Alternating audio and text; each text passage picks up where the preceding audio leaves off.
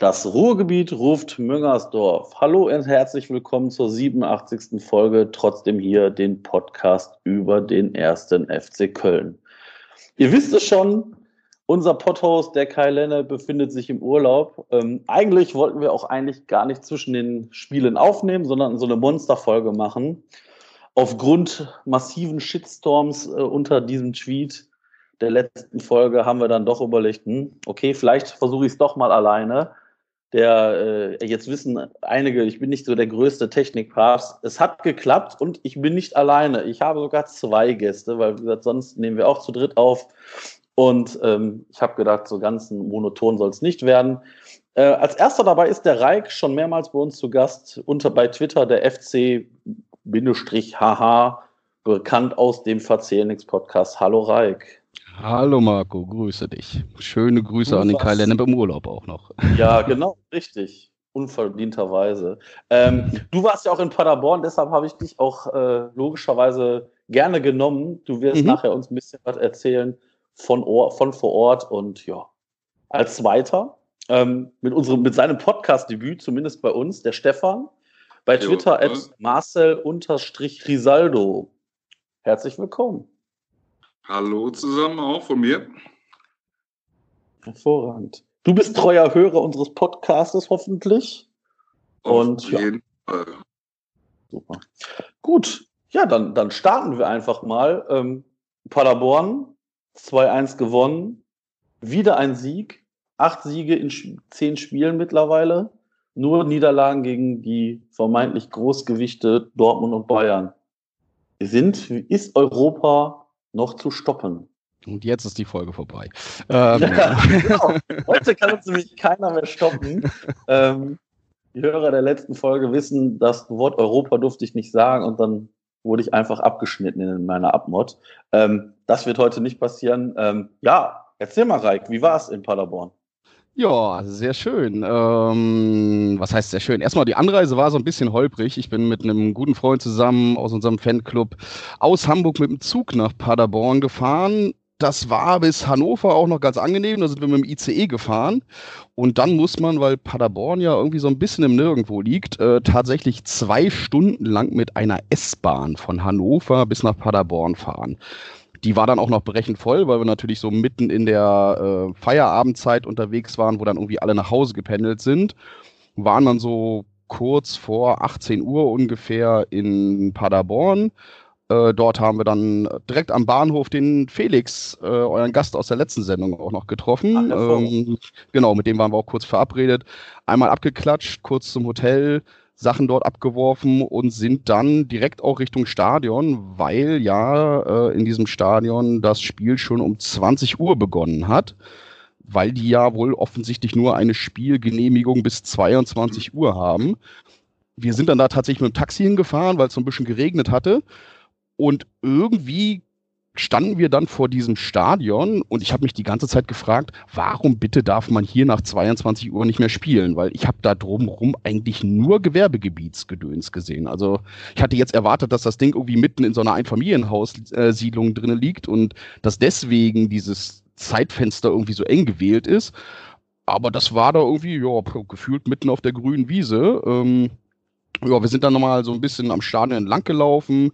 Das war auch alles sehr, sehr entspannt. Wir sind da auch vorne durch diese kleine, ich nenne es mal Fanmeile, also die paar Würstchenbuden und Bierbuden dort vom SC Paderborn langgelaufen, haben uns da gemütlich auch noch was zu essen geholt, noch das ein oder andere Bier geholt und sind dann zum Gästeeingang und der war, fand ich, für die Verhältnisse bei dem Spiel relativ stark bewacht. Da ist, sind auch Pferde aufgekreuzt, also so eine Pferdestaffel, irgendwie, zwar irgendwie nur drei oder vier Pferde, aber ich fand das schon relativ viel dafür, dass der erste FC Köln und Paderborn ja nun eigentlich nichts miteinander am Hut haben. Ne? Also da gibt's ja nach meiner Kenntnis zumindest nichts aus der Vergangenheit, wo man irgendwie sagen könnte, hey, da ist irgendwas Gefährliches oder sonst was. Ähm, es war auch insofern äh, eingeschränkt, als dass man im Gästebereich äh, gar keinen Alkohol bekommen hat.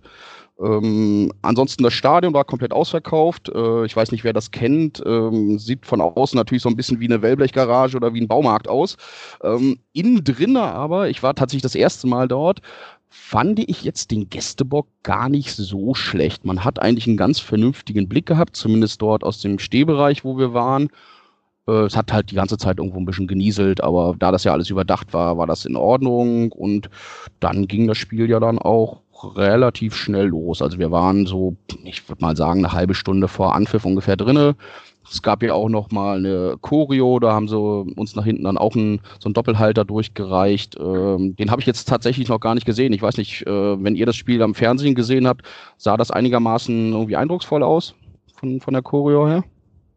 Ja, das, also ich habe es bei, bei The Zone gesehen. Ja, mhm. woanders geht ja auch gar nicht. Ähm, ja, du hast es, du hast es beim Einlauf gesehen, aber danach gar nicht mehr so extrem, weil der Gästeblock ja dann, äh, ich sag mal so hinter dem Tor so linksseitiger ist. Mhm. Ähm, also man hat ein bisschen was gesehen, aber ich konnte jetzt nicht sehen, was genau drauf ist. Ich habe aber dann Bilder gesehen, sah ja ganz ordentlich aus, ja.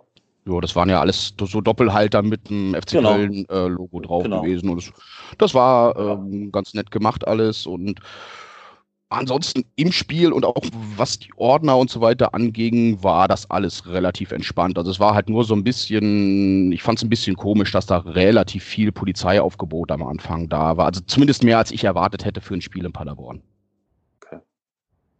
Aufstellung können wir nochmal durchgehen von uns. Äh, Horn im Tor, dann Schmitz, Leistner, Meret, Isibue.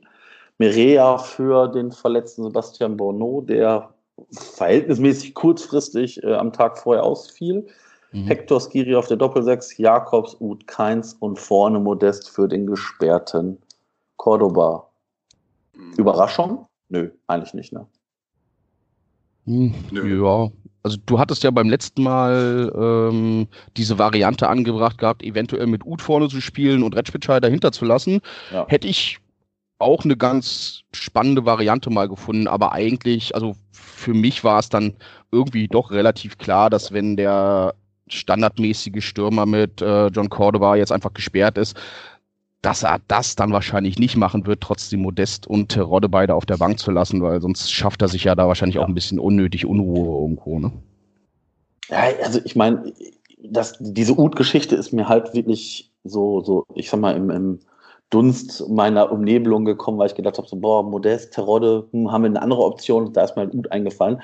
Wobei man sagen muss, Modest ist ja, ich, ich sag mal, oder Cordoba und Modest haben ja ein bisschen eine ähnliche Spielweise. Schirmen den Ball gut ab, können den Ball gut behaupten, äh, warten, dass die nachrücken, oft, also ich sag mal, die, die Flügel nachrücken, Ut nachrückt, ablegen und ab nach vorne. Demnach machte der, der Wechsel auf Modest schon Sinn. Ähm, Schade, dass er nicht getroffen hat, wobei wir vielleicht nachher auch mal drauf gucken können, dass es vielleicht gar nicht so verkehrt war, dass er nicht getroffen hat, aufgrund der Historie gegen Paderborn. Ähm, ich, wie gesagt, ich bin immer wieder überrascht, wie sattelfest wir denn zumindest 70 Minuten defensiv gestanden haben. Denn mit der Abwehr, ähm, wenn man mal überlegt, wer da jetzt gespielt hat, das ist ja alles nur nicht die, die Stammbesetzung. Ich sag mal, bis auf Easybue. Und selbst der war ja, ich sag mal vorsichtig gesagt, zu, zu Zeiten in der Hinrunde ja auch kein Stammspieler. Ähm, ist schon gar nicht so verkehrt, was die bringen. Ähm, wobei Schmitz, Meret, ich bin ganz ehrlich, wenn wir da irgendwann wieder die Stammkräfte spielen haben, fällt mir ein Stein vom Herzen. Ja. Habt ihr das mitbekommen, dass Schmitz tatsächlich als Linksverteidiger in die Sportschau 11 der Woche gekommen ist? Ja. Das habe ich heute das, gesehen. Ähm, ja, also. Also, wenn du mir das, also nach, dem, wenn sagen, mir das nach dem Unionsspiel erzählt hättest, dass der irgendwann ja. mal in diese in irgendeine Elf reinkommt, hätte ich wahrscheinlich ja. schallend gelacht. Also ich, äh, der, der, der Stefan hatte mir ja bei Twitter äh, den, den, äh, den Tweet vom 1. FC Köln reingespielt, äh, mhm. dass Schmitz 80 Prozent seiner Zweikämpfe gewonnen hat. Ähm, ich hoffe nicht, dass er fünf Zweikämpfe hatte. Das würde nämlich behaupten, dass er vier gewonnen hat und den vor dem 2-1 verloren hat. Ähm, ja, also ich muss ganz ehrlich sagen, ich bin ja, das wissen jetzt alle Hörer wahrscheinlich, die uns schon mehr als einmal gehört haben, kein riesen Benno Schmitz-Freund.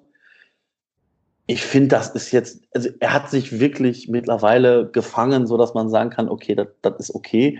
Ist jetzt nichts Weltbewegendes, aber äh, man kann damit leben. Ähm, Toni Leisner finde ich beachtlich, wie jemand, der in der Winterpause kommt, ähm, drei Spiele für uns macht und dermaßen stark mittlerweile sich da einfindet. Ähm, ich finde es beängstigend, dass aber Jorge Meret so abfällt, wenn man sieht, wie Leistner spielt. Also da frage ich mich immer, woran es da aktuell liegt. Hm. Ja, wirkt ähm, völlig von der Rolle total verunsichert irgendwie und ähm, hatte da dieses ganz komische Foul, wo ich echt da ein bisschen zusammengezuckt bin. Ich weiß nicht, das war, glaube ich, kurz, äh, weiß ich jetzt nicht genau zeitlich, wann es war. Ich meine, kurz nach dem 1 zu 2, oder?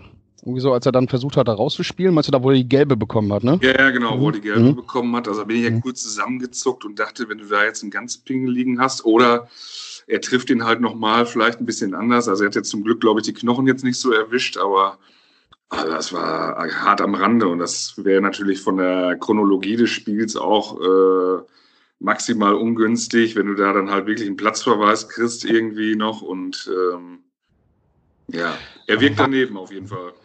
War das nicht sogar dieses Foul, was dann zu dem, äh, wo es dann den Freistoß gab, den, den dann der, äh, wer war es nochmal, ähm, Sabiri, glaube ich, den der da gegen die Latte genagelt hat? War das nicht das in der, oder war das, war das Foul früher? Da bin ich mir gerade nicht ganz sicher. Ich glaube, das war das, das Ding. Foul früher mhm. war. Das mhm. war auch nicht ganz so zentral, meine ich. Okay. Na gut.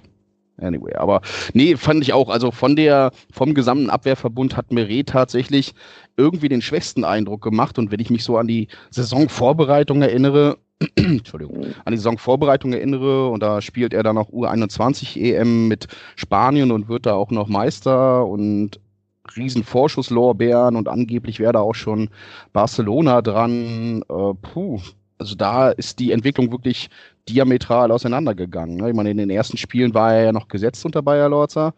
Da hat er sich aber auch dann gegen, ich meine, gegen Hertha diese blöde rote Karte eingefangen, wo er, äh, wo, wo er aber sich erst gelb geholt hat und dann über Videobeweis noch rot bekommen hat. Und seitdem ist irgendwie ein totaler Bruch drin bei ihm. Also er wirkt sehr, sehr fahrig für mein Gefühl. Und wenn es hinten bei uns gefährlicher wurde, ist es ja dann auch meistens über Meret gegangen. Und auch beim 2-1 war er auch der Gegenspieler von Spreni bei der, äh, bei der Flanke. Ne? Also pff, komisch. Ich habe nicht so ein gutes Gefühl, mit Meret ins Derby zu gehen, ehrlicherweise. Ja.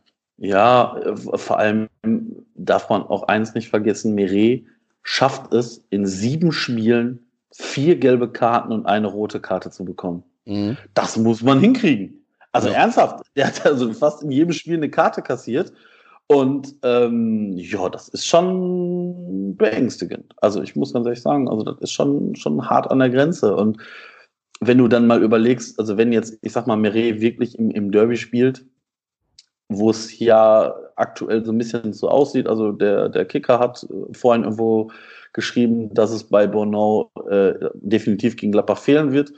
Es da ja, wohl aber eher um Tage als Wochen mhm. geht, genau. Hat, das hat ähm, Gisto in der, in der PK vorhin, heute Nachmittag war ja die PK, PK davor. Okay. Da hat er auch selber gesagt, es sind halt irgendwie muskuläre Probleme und fürs Derby wird es auf jeden Fall nicht reichen. Aber es sind eher Tage als Wochen. Also es kann sein, dass es vielleicht gegen Mainz schon wieder reicht. Äh, also wird jetzt nicht ewig lange ausfallen. Aber fürs Derby dürfte er raus sein, nach Aussage von Gisto. Ja. Da werden wir wohl keine Chance haben. Und dann wird es wahrscheinlich auf die gleiche Abwehrkonstellation zulaufen. Ich kann mir kaum vorstellen, wo, an welcher Stelle Gistol da umstellen will. Außer er, okay, er kann natürlich, wenn Katterbach jetzt tatsächlich wieder fit ist, könnte er dann äh, Schmitz gegen Katterbach tauschen hinten drin. Da wäre ich auch äh, durchaus dafür, ehrlicherweise. Und dann kann er ja überlegen, ob er mit Schmitz irgendwie was anderes macht, wenn Meret jetzt wirklich komplett abschmiert irgendwie. Aber puh, das ist schon alles. Ja, gut, aber mh. ja, ja, also das, die Überlegung ist mir auch gekommen, wobei ich glaube, Noah Katterbach ist jetzt eine Woche wieder im, im Mannschaftstraining. Ob man mhm. ihm da jetzt so den großen Gefallen mit tut, wieder über 90 Minuten ran zu müssen, im Derby gegen Gladbach, ich weiß es nicht. Ich würde dann lieber mit der Defensive spielen lassen. Du kannst dann ja einen Katterbach mitnehmen. Mhm. Ähm, wahrscheinlich wird ja auch Robert Voloda wieder mit dabei sein. Ähm, der hat ja auch sein, erst, sein das erste Mal im Kader gestanden Mhm. Äh, 18 Jahre alt, kommt aus unserer U19. Ähm, ja, also äh, im Idealfall spielt Voloda halt nicht, aber ähm, wenn alle Stricke reißen, kannst du ja dann irgendwie einen Katterbach nochmal reinnehmen, Schmitz nach innen ziehen, wie auch immer. Ähm, aber ja, gerade vor dem Hintergrund, gerade vor dem Hintergrund, was du gerade meintest, ne, in Bezug auf Meret, was er für eine für eine, für eine, für eine Stetig dabei einge oder Stetigkeit da eingebaut hat, sich gelbe und rote Karten einzufangen. Jetzt lass den mal irgendwie nach 10, 15 Minuten beim ersten Durchbruch irgendeinen da weggerätschen und dann hast du als Innenverteidiger nach einer Viertelstunde die erste gelbe Karte mit der Tendenz, die Meret dann auch hat. Dann musst du als Gistol schon fast überlegen, ob du da nicht frühzeitig reagierst, weil, damit du da nachher nicht mit einem Mann weniger dastehst. Ne? Ja, ja, klar. Ja, also ich habe mir auch überlegt, was machst du, wenn da, wenn da halt was passiert, also wenn Meret sich jetzt wirklich in Gladbach die fünfte Gelbe abholt. Ähm, und dann bin ich ganz schnell auf die, auf die Variante mit Skiri in der Innenverteidigung gekommen. Mhm. Skiri in die Innenverteidigung mit Leistner, Hector mit Rex Bitschei.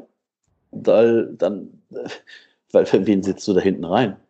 Also es sei denn, es sei denn, Katterbach ist wieder so fit, dass Katterbach nach links geht dann kannst du natürlich irgendwie gucken, ob du mit Schmitz irgendwie in der Innenverteidigung was bringen kannst. Aber ansonsten, also ich weiß nicht, ob man Robert Voloda äh, da einen großen Gefallen mit tut, als, als 18-Jähriger da in der Innenverteidigung zu spielen. Ach, du hast ähm, dann auch einen ganz erfahrenen Vizekapitän, den du hinten dran hast.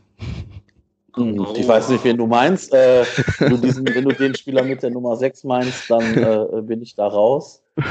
Ähm, das wird definitiv nicht der Fall sein. Ja. Naja. Oh, man konnte ja heute lesen, dass er seine Rolle gefunden hat, anscheinend. Ähm, ja. Also er, er hat irgendwie zum Besten gegeben, dass er jetzt seine Rolle gefunden hat. Wenn es beim Training denn sein muss, dass er alle anderen auf äh, ein bestimmtes Level hebt, indem er sich einfach aufdrängt, dann wäre ja schon allen geholfen. Ja, ja, ich meine, ist ja, ist ja auch okay. Also, äh, das ganz ehrlich, Höger, Risse, Schindler, die sind einfach aktuell ganz, ganz hinten dran. Und da haben wir noch gar nicht über ein Vertreter oder sonst wie gesprochen. Also das ist natürlich auch bitter, weil ganz ehrlich, es gibt keinen Grund zu wechseln. Mhm. Und, und äh, ich sage jetzt mal, ich würde jetzt mal kurz behaupten, Risse ist wahrscheinlich näher an, einem, an einer Einwechslung als Höger oder Schindler. Äh, wahrscheinlich sogar Thielemann vor, vor Kingsley Schindler, also im Ranking. Ähm, aber wie gesagt, es, dieser Kader gibt aktuell keinen Grund, da irgendwas groß zu wechseln. Und warum soll Markus Gistol sich da irgendwie jetzt ein Ding aufmachen? Weil ich sage jetzt einfach mal, wenn der jetzt als bestes Beispiel Höger für Hector da reinbringt, wissen wir alle, wie das ausgeht und dann wissen wir alle, was mhm. mit dann ist nämlich Markus Gistol nämlich ganz schnell in Erklärungsnot, wieso er das gemacht hat. Das wird er nicht machen, der ist ja nicht dumm. Und das kann ich mir auch nicht vorstellen. Ne? Also, dass das natürlich für Höger, Risse, Schindler, Fasträte aktuell nicht schön ist, das ist klar. Aber mein Gott, das, da müssen die Spieler halt durch. Und ich glaube, das spricht vielleicht aber auch für zumindest Master Risse und Marco Höger. Bei Kingston Schindler kann ich es nicht einschätzen, ähm, dass die sich trotzdem in den, in den Dienst der Mannschaft stellen, weil auch wenn das Kaderplatz, ich sag mal 15, 16, 17 ist, diese Spieler sind dennoch, können dennoch wichtig sein für uns.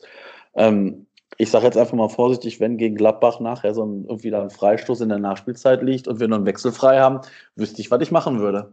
Einfach, ich würde da Master Risse hinstehen und ob der den dann schießt oder nicht, das steht auf einem anderen Blatt Papier. Aber äh, Jan Sommer, der hat dann aber den Stift aber so weit aus der Hose rotten. Also das äh, glaube ich schon. Nein, aber ja, man sieht ja aber auch, wie schnell es gehen kann von diesen hinteren Positionen. Ne? Ich meine, wer hätte vor, vor dem Hertha-Spiel gedacht, dass, äh, dass Leistner dauerhaft da in der Innenverteidigung landen wird. Wer hätte vor der äh, Verletzung von Zichos und vor jetzt der Verletzung von Bornau gedacht, dass äh, Mereda wieder eine dauerhafte Position, zumindest jetzt erstmal für die nächsten Spiele bekommen wird. Das geht schon relativ schnell. Da musst du halt auch dran sein an der Stelle. Äh, was mich mal interessieren würde, habt ihr noch mal irgendwas gehört? Ich meine doch in der Winterpause vernommen zu haben, dass die Planung bestand, aus Schindler einen rechten Verteidiger zu machen, um den quasi als Backup für Easy zu haben. Äh, ist, Sieht man da irgendwas von? Hört man da irgendwas von? Machen die das tatsächlich? Also ich habe da tatsächlich nichts mehr von gehört, außer dass das mal so anklang irgendwie, dass man da irgendwie eine Position für ihn setzen will.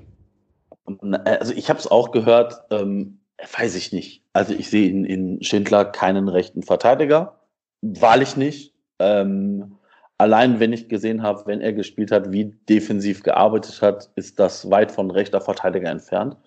Ja gut, ähm, aber da war er ja auch eigentlich immer vor Easy platziert. Ja, ne? ja, ja, aber du siehst, aber du siehst ja trotzdem, wie jemand einen defensiven Zweikampf geht. Also selbst wenn du in der mhm. offensiveren Reihe stehst, siehst, geht, gehst du ja in Zweikämpfe rein. Und das hat für mhm. mich nichts mit Verteidigen zu tun gehabt. Das ist, ähm, ja, das war ja wirklich aus dem Weg gehen. Gut, das war alles noch unter Bayerlotzer Zeiten, wobei ich aktuell sage, ich finde, Easy Boué macht das gut, mhm. unaufgeregt. Ähm, der hat seine, seine, seine Böcke abgestellt, ähm, öfters jetzt mal auch den, den Weg wieder nach vorne gesucht, aber in einem Maße, wo wir alle sagen können, das passt für uns. Und ähm, demnach gibt es da, glaube ich, auch nichts, auch da auf dieser Position nicht zu wechseln. Ja, ist auch nicht mehr so kartenlastig, wie er früher war, ne?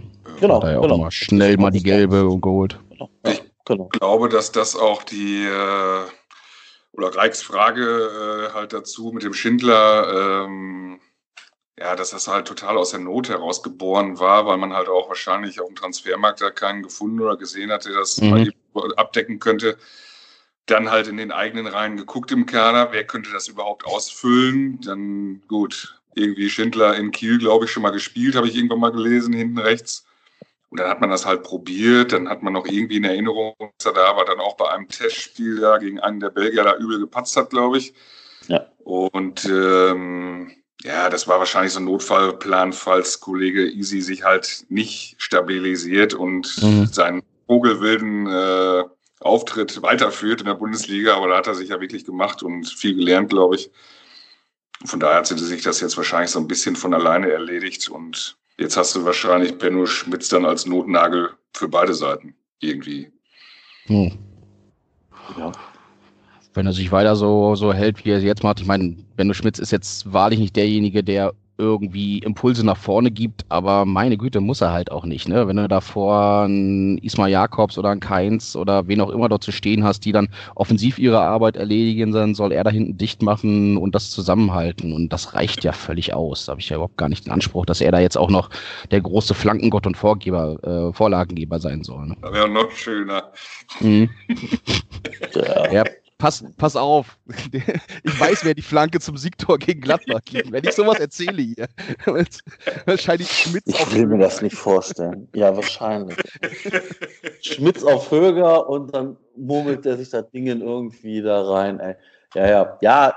Sind, und dann rufen wir ja. trotzdem alle Derby-Held. Alles gut. Ja, na, klar, natürlich. Also, ganz ehrlich, ja, ich habe ja auch nichts gegen, ich habe jetzt persönlich nichts gegen Marco Höger. Ich habe auch nichts gegen Benno Schmitz ich muss ganz ehrlich einfach nur sagen, ich, ich sehe die einfach nicht gerne für uns kicken. Da bin ich ganz ehrlich. Ähm, ich, ich sehe da lieber Noah Katterbach spielen, weil ich einfach auch glaube, dass Noah Katterbach von, erstmal von der fußballerischen Qualität deutlich mehr auf den Platz bringt und einfach deutlich mehr Möglichkeiten für, für die Zukunft bietet. Ich meine, der Schmitz, der ist jetzt, jetzt darf ich jetzt nichts Falsches sagen, ich glaube 26? 25, okay. 25. Ähm, da wird jetzt nicht mehr so viel Entwicklungspotenzial da sein. Und ähm, wenn ich sehe, was äh, äh, da der Noah Katterbach die Saison gebracht hat, dann muss ich sagen, das ist schon mindestens eine Stufe höher anzusiedeln. Und der Junge ist ja gerade mal 18. Und äh, weißt du, dann lasse ich da lieber einen 18-Jährigen spielen, der die Position meiner Meinung nach auch noch besser ausübt als den 25-jährigen Benno Schmitz. Wobei Schmitz aktuell 25, auch. Ich habe gerade mal geguckt. Ja, ja, genau. Ja, ja.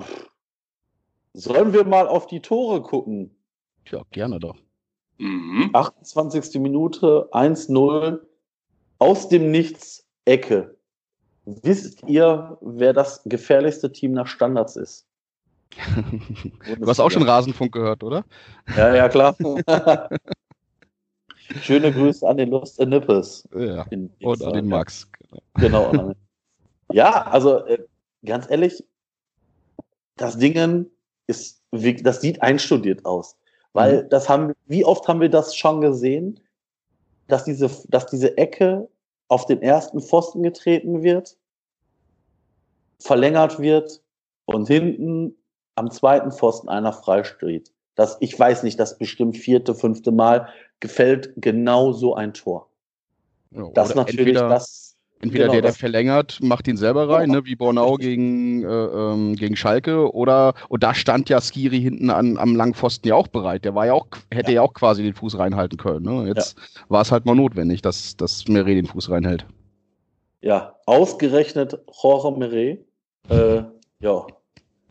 Ja, das sind Geschichten, die nur der Fußball schreibt. Nein, aber das ist, ja, das ist natürlich vielleicht auch ein bisschen glücklich und vielleicht, ganz ehrlich, man spricht ja auch immer so vom Brustlöser, der Knotenlöser. Vielleicht war das genau die richtige Szene für Roche Meret, ähm, weil wir, ähm, wir werden bestimmt das ein oder andere Spiel noch mit ihm spielen diese Saison und ähm, ja, wenn das ihm mehr Stabilität gibt, gerne.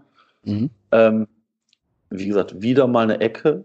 Ähm, dann kommt Paderborn ein bisschen zum Spielen, noch, noch mal eine schöne Chance von Uth und dann legt Uth auf, auf Jonas Hector und der nagelt das Ding aber mal ganz geschmeidig in den Winkel.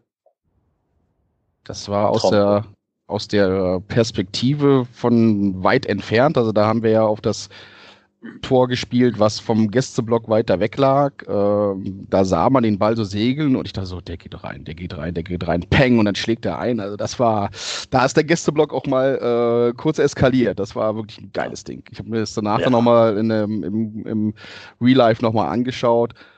Den musst du erstmal so treffen.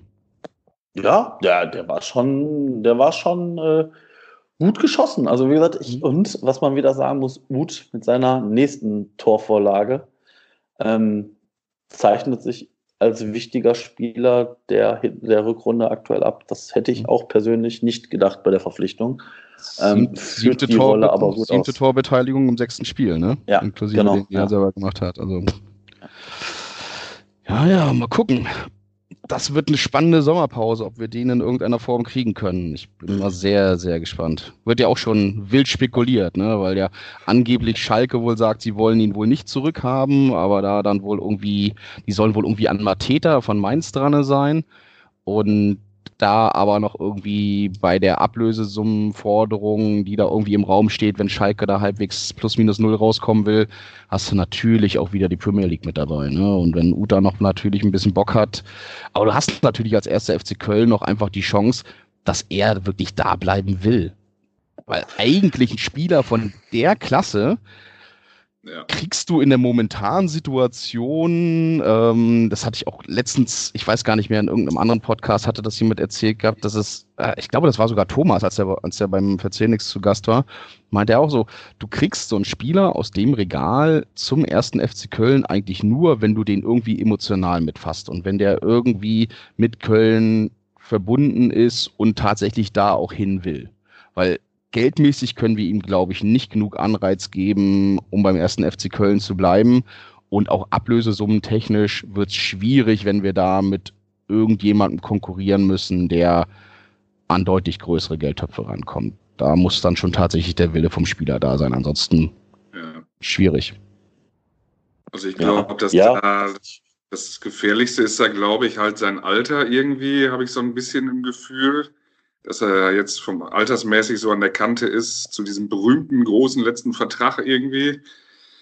Dass ja, ihm den geben, ne? Mhm. Ja, genau, egal wie.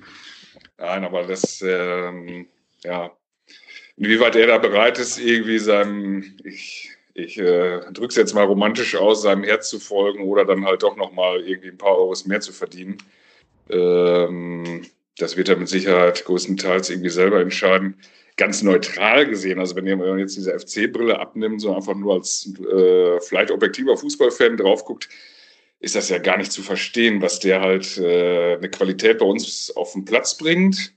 Und dann guckt man sich so einen Auftritt der Schalker letzte Woche bei uns an. Mhm. Die spielen so einen üblen Fußball und so eine Mannschaft sagt aber, oder so ein Verein, den brauchen wir nicht, ist ja auch schon irgendwie Treppenwitz. Also nicht zu verstehen. Ja. ja. Ja, also ich glaube, Uth, Uth hat einfach nicht auf Schalke funktioniert und ich glaube dann, ähm, ich, ich sage jetzt mal das Gleiche, das Gleiche werden auch ganz andere über uns sagen, weil äh, wir haben auch einen Louis Schaub abgegeben, der auch ein brillanter Fußballer ist, aber das bei uns in der ersten Liga nicht abgeliefert hat. Da fehlen dann vielleicht einfach die Prozente, die es dann halt auch ausmachen.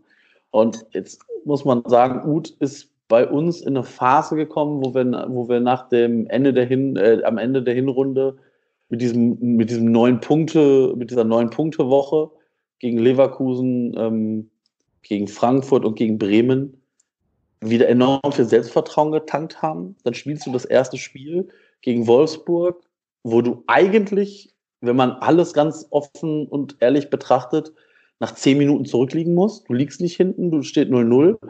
2-0 musst du normalerweise jetzt, zurückliegen, ja. Genau, du, genau, also du liegst nicht hinten, es steht 0-0, dann machst du das Tor und das Spiel dreht sich 100% in die andere Richtung. Und ähm, ja, also dann kommt es halt eine zum anderen. Du machst den ersten, du machst den ersten Assist-Punkt, du kommst gut rein, du spielst das nächste Spiel wieder gut, dann triffst du das erste Mal. Und ähm, ja, das gut funktioniert bei uns. Ähm, wie gesagt, ich bin, weiß ich nicht, ich Uth hat ja, Uth verzichtet ja, ich sag mal, für den, für, für die Rückrunde jetzt schon auf Geld äh, bei uns. Ich bezweifle, dass der das nochmal machen wird, nochmal auf Geld verzichten wird. Ähm, da werden wir dann einfach mal sehen, ähm, in welche Richtung das geht. Also ich persönlich bin da vorsichtig optimistisch, dass man ihn vielleicht halten kann.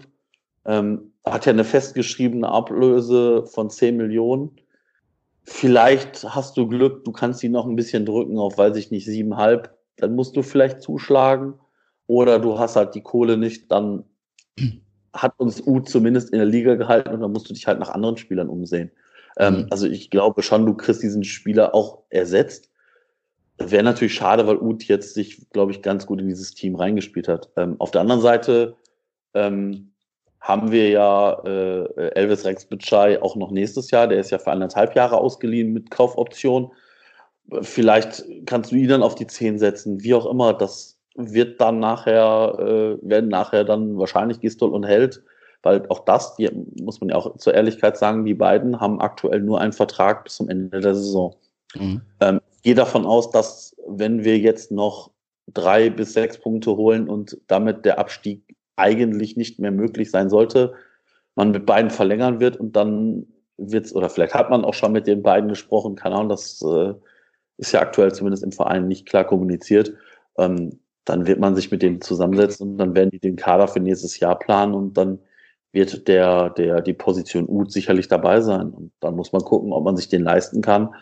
Ähm, oder ob man sagt, alles klar, sorry, tut mir leid, wir kriegen das finanziell nicht hin. Danke, alles Gute dir weiterhin und auf Wiedersehen. So hart das auch klingen mag, der FC hat es in den letzten Jahren nie hingekriegt, die Spieler, ich sag mal, bis auf Anthony Modest zum richtigen Zeitpunkt zu verkaufen. Mhm. Wir haben immer die Spieler gehalten, gehalten. Nein, der entwickelt sich noch weiter, der entwickelt sich noch weiter. Dann sind wir irgendwann abgestiegen, die Spieler waren ablösefrei und du hast nichts mehr gesehen von irgendwelchem Geld. Oder die Spieler haben sich negativ entwickelt und du siehst nichts von dem Geld. Ähm, das ist, das ist ein, das ist ja, ich sag mal, ein Wetten auf, auf das Gute oder das Böse. Und wir haben halt ganz oft irgendwie die schwarze Karte gezogen. Ja, bin ich mal gespannt, wie das weitergeht. Aber ich finde das Altersthema, was äh, Stefan vorhin reingebracht hat, ja auch nochmal wichtig. Ich meine, der ist 28, der war in der Vergangenheit auch immer relativ verletzungsanfällig, deswegen hat er ja auch bei Schalke irgendwie nicht so richtig funktioniert. Das muss man natürlich auch alles nochmal auf dem Schirm behalten, bevor man darüber nachdenkt, irgendwo einen zweistelligen Millionenbetrag für ihn auszugeben. Ne? Vor allen Dingen, wie du gerade richtigerweise sagst, wenn man einen Elvis Retschbitschei dort zumindest nochmal für ein Jahr länger sicher hat. Ich finde es gerade ganz witzig. Ich gucke gerade in diese One Football App rein. Da hat Marc Uth sogar noch ein, beim Kader bei uns drinne ein Hoffenheim-Trikot an. Also da scheint es noch nicht so richtig aktualisiert zu haben in ihrer Datenbank. Naja, egal. Anyway. Ja, schauen wir mal, harren wir mal der Dinge, die da kommen. Ich meine, da sind ja sowieso einige Baustellen im Sommer offen mit den ganzen Laien, die du hast, mit den Leuten, die wiederkommen, mit den Leuten, die irgendwo Kaufoptionen haben. Da wird schon noch ordentlich was passieren. Ja, da muss was passieren. Also ich meine, äh, Stand heute sitzen Spieler wie äh, Sali Özcan, der hat zwar eine Kaufoption, also Kiel hat zwar eine Kaufoption, aber das ist ja nicht safe, dass die die ziehen. Wobei ich, wenn ich das so aus der Ferne sehe, dass ich das glaube, dass die die ziehen werden. Denke ich auch. Dann hast also, du einen Jannis, dann hast du einen, äh, das Versprechen Jannis Horn in Hannover spielen. Mittlerweile spielt er da ja zumindest. Ähm, Handwerker, die, ne? Genau, Tim mhm. Hand, nee, obwohl Tim Handwerker ist doch verkauft, oder? Ist er tatsächlich verkauft? Ich dachte, er wäre auch verliehen, ne? Okay, das hatte ich nicht mehr so richtig meine, auf dem Schirm, aber der hat ja nachher so gar keine Rolle mehr gespielt, deswegen habe ich das auch nicht mehr so richtig verfolgt, ja.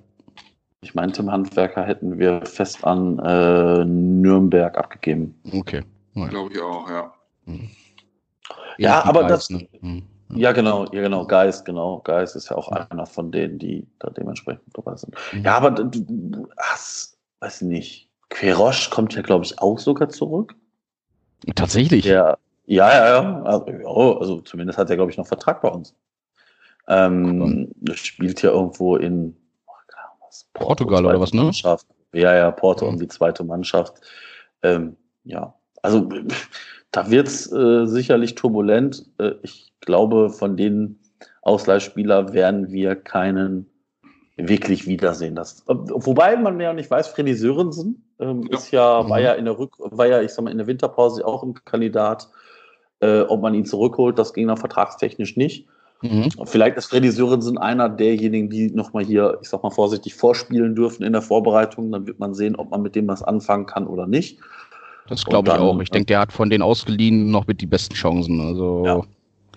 Genau. Freddy, Freddy Sörensen tat mir immer so ein bisschen leid irgendwie, weil der in unserer üblen Abstiegssaison vor zwei Jahren dann irgendwie halt von einem soliden Innenverteidiger zu einem, ja, er wurde halt auf die rechte Seite gedrückt, rechter Verteidiger war da halt bei einigen Tempo-Gegenspielern halt überfordert und war dann nachher so ein bisschen so das Gesicht der sehr wackeligen Abwehr irgendwie und äh, tat mir ja, mal ein bisschen leid, weil davor hatte mir eigentlich äh, als zumindest solider Innenverteidiger gut gefallen, fand ich vom Typen her gut. Und ja. ist irgendwie in so eine Abwärtsspirale reingeraten, fand ich, durch diesen Ausflug bei Ruten, unter Rutenbeck da auf äh, rechten Innenverteidiger, äh, rechten Außenverteidiger und äh, fand ich irgendwie schade.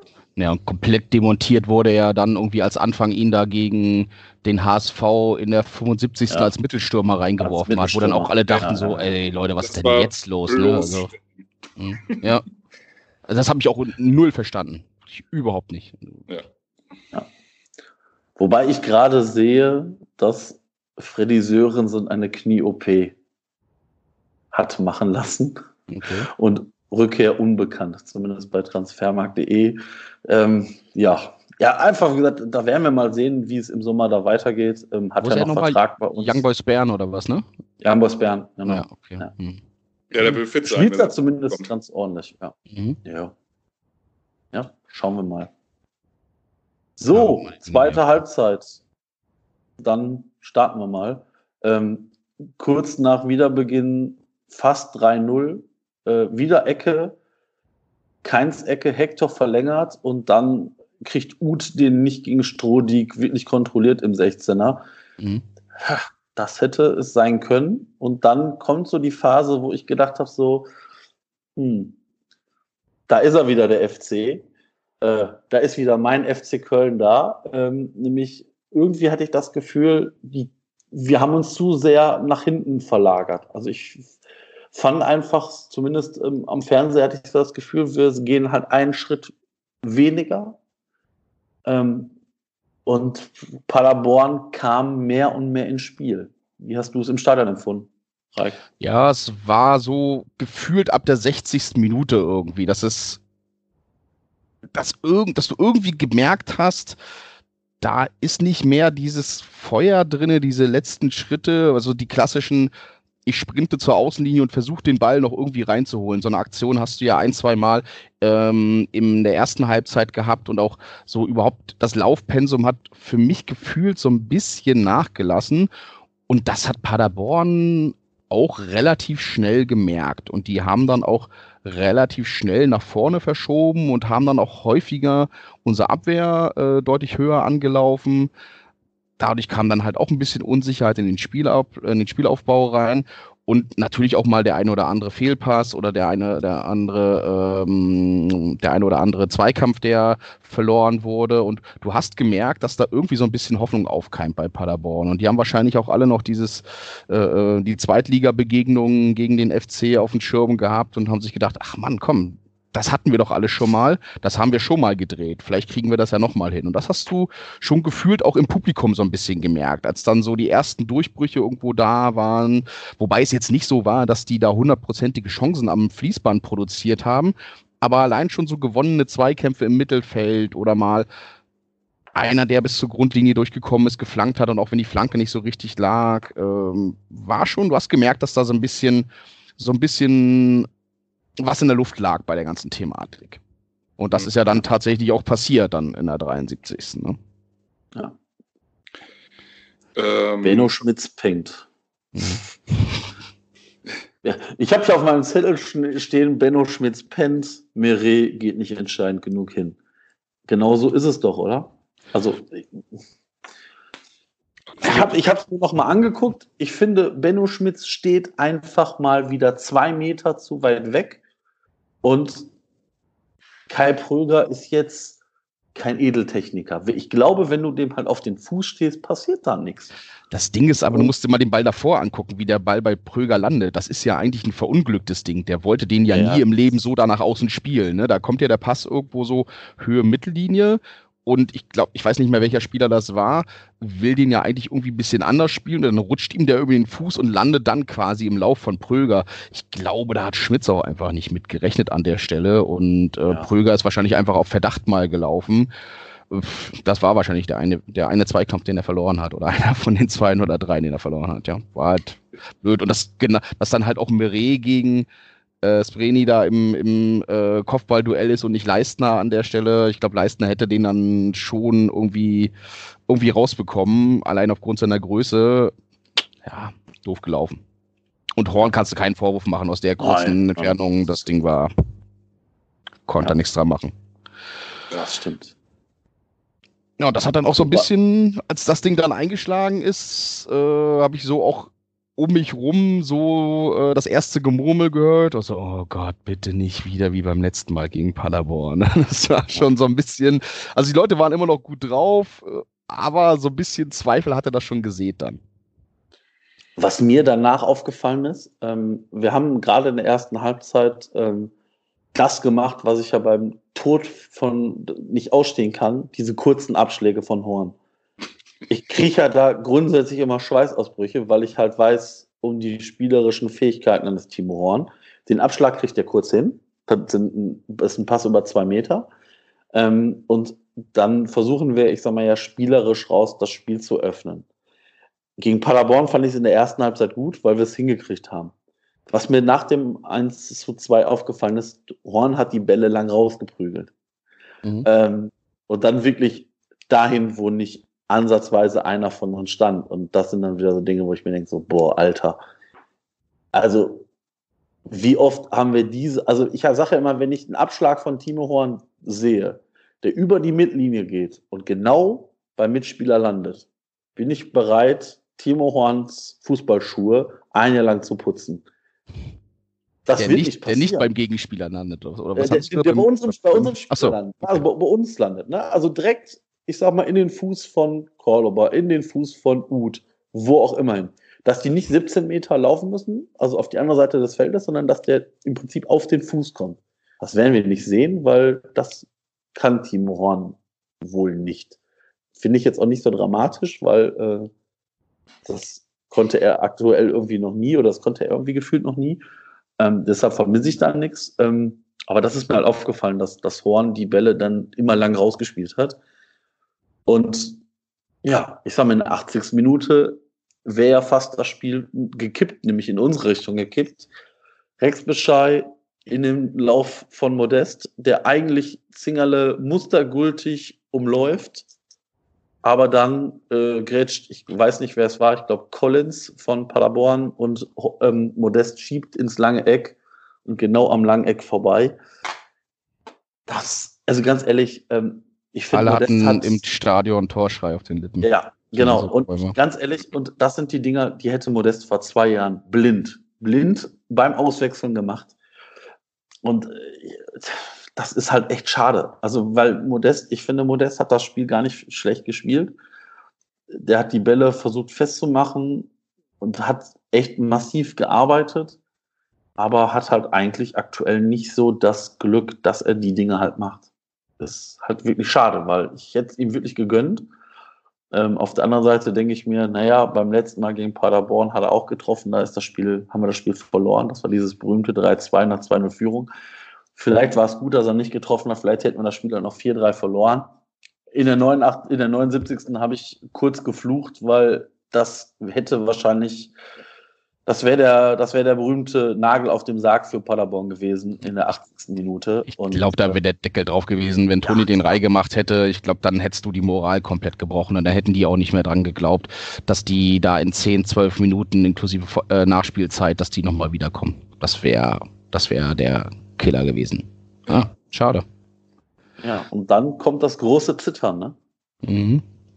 Vor allem, was ich dann im Stadion, was ich jetzt auch danach nochmal so in die Statistiken gesehen habe, war, das Spiel wurde echt rauer dann nach dem 2-1. Ja. Ne? Und auch von unserer Seite rauer. Und das finde ich eigentlich, also wir haben ja irgendwie ab der, ich gucke gerade mal rein, ab der, in der 79. Die 79. kriegt Ut gelb, in der 80. Elvis, in der 85. Skiri, in der 86. Meret. Also das waren ja alles so Dinge. Also es war offensichtlich das Foul von Meret, was dann zu dem Freistoß von Sabiri geführt hat. Äh, hat er ja die gelbe bekommen. Äh, auf der einen Seite natürlich so ein bisschen ärgerlich, sich die ganzen gelben Karten einzufangen. Auf der anderen Seite ist es mir aber so dann deutlich lieber zu sagen, alles klar, dann müssen wir jetzt halt einfach auch mal ein bisschen robuster reingehen, weil wie willst du dann so einen Gegner, der dann vielleicht gerade noch mal ein bisschen die zweite Luft vom Publikum kriegt, weil du gerade eben das 1 zu 2 gemacht hast und weil die gerade alle wieder dran glauben, da musst du halt einfach auch mal ein bisschen dazwischen dreschen. Und pff, mein oh, letzte Konsequenz bin ich mir halt nicht so richtig sicher. Ich habe ja auch noch parallel dieses Spiel von äh, Werder Bremen gegen Hertha vor Augen. Da geht Werder Bremen irgendwie innerhalb von sieben Minuten mit 2-0 in Führung und nachher verdaddeln die das Ding einfach noch, weil die sich zu weit zurückziehen, weil die nicht mehr aggressiv genug spielen und kassieren dann zwei ich glaube, gegen eine bessere Mannschaft hätten wir auch noch das 2-2 gefangen. Da war jetzt ja. einfach auch Paderborn spielerisch nicht in der Lage, das noch richtig zu nutzen, Don. Weil ich meine, das 1 zu 2 ist in der 73. gefallen. Da war eigentlich noch ein bisschen, noch ein bisschen was dran. Es gab ja nachher auch irgendwie drei, vier Minuten Nachspielzeit, wenn ich das richtig in Erinnerung habe. Ja. Und gegen tatsächlich eine spielerisch bessere Mannschaft hättest du garantiert noch das 2-2 gefangen.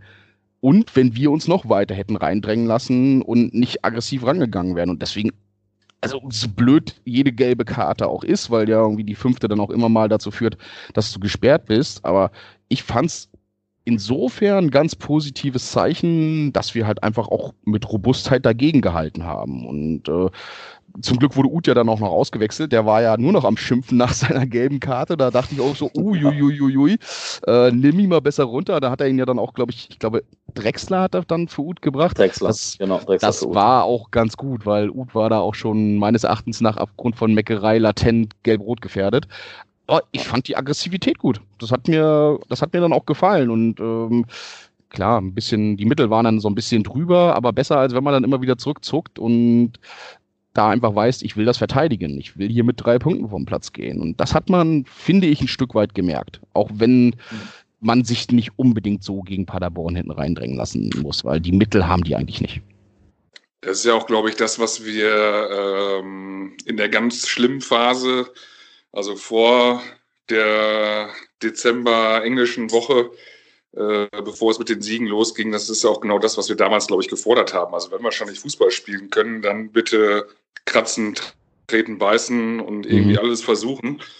Und den Dreh kriegen sie irgendwie hin. Also natürlich auch mittlerweile spielerisch, was ja auch schön ist, aber wenn das dann halt mal in Paderborn dazu führt, dass man halt da so einen dreckigen Dreier holt und auch dann halt ein paar oder überdurchschnittlich viele gelbe Karten dann nachher hat, äh, ist uns das ja auch recht. Ne? Also das haben wir ja auch immer gesagt irgendwie, dass wir uns oder dass uns bewusst ist, dass wir nicht Real Madrid sehen, sondern den ersten FC Köln und äh, kämpfen, treten, beißen können sie halt alle und sollten sie auch tun, machen sie jetzt auch und schließe ich mich an, finde ich auch gut, ja. Ich habe gerade mal spaßenshalber nachgeguckt.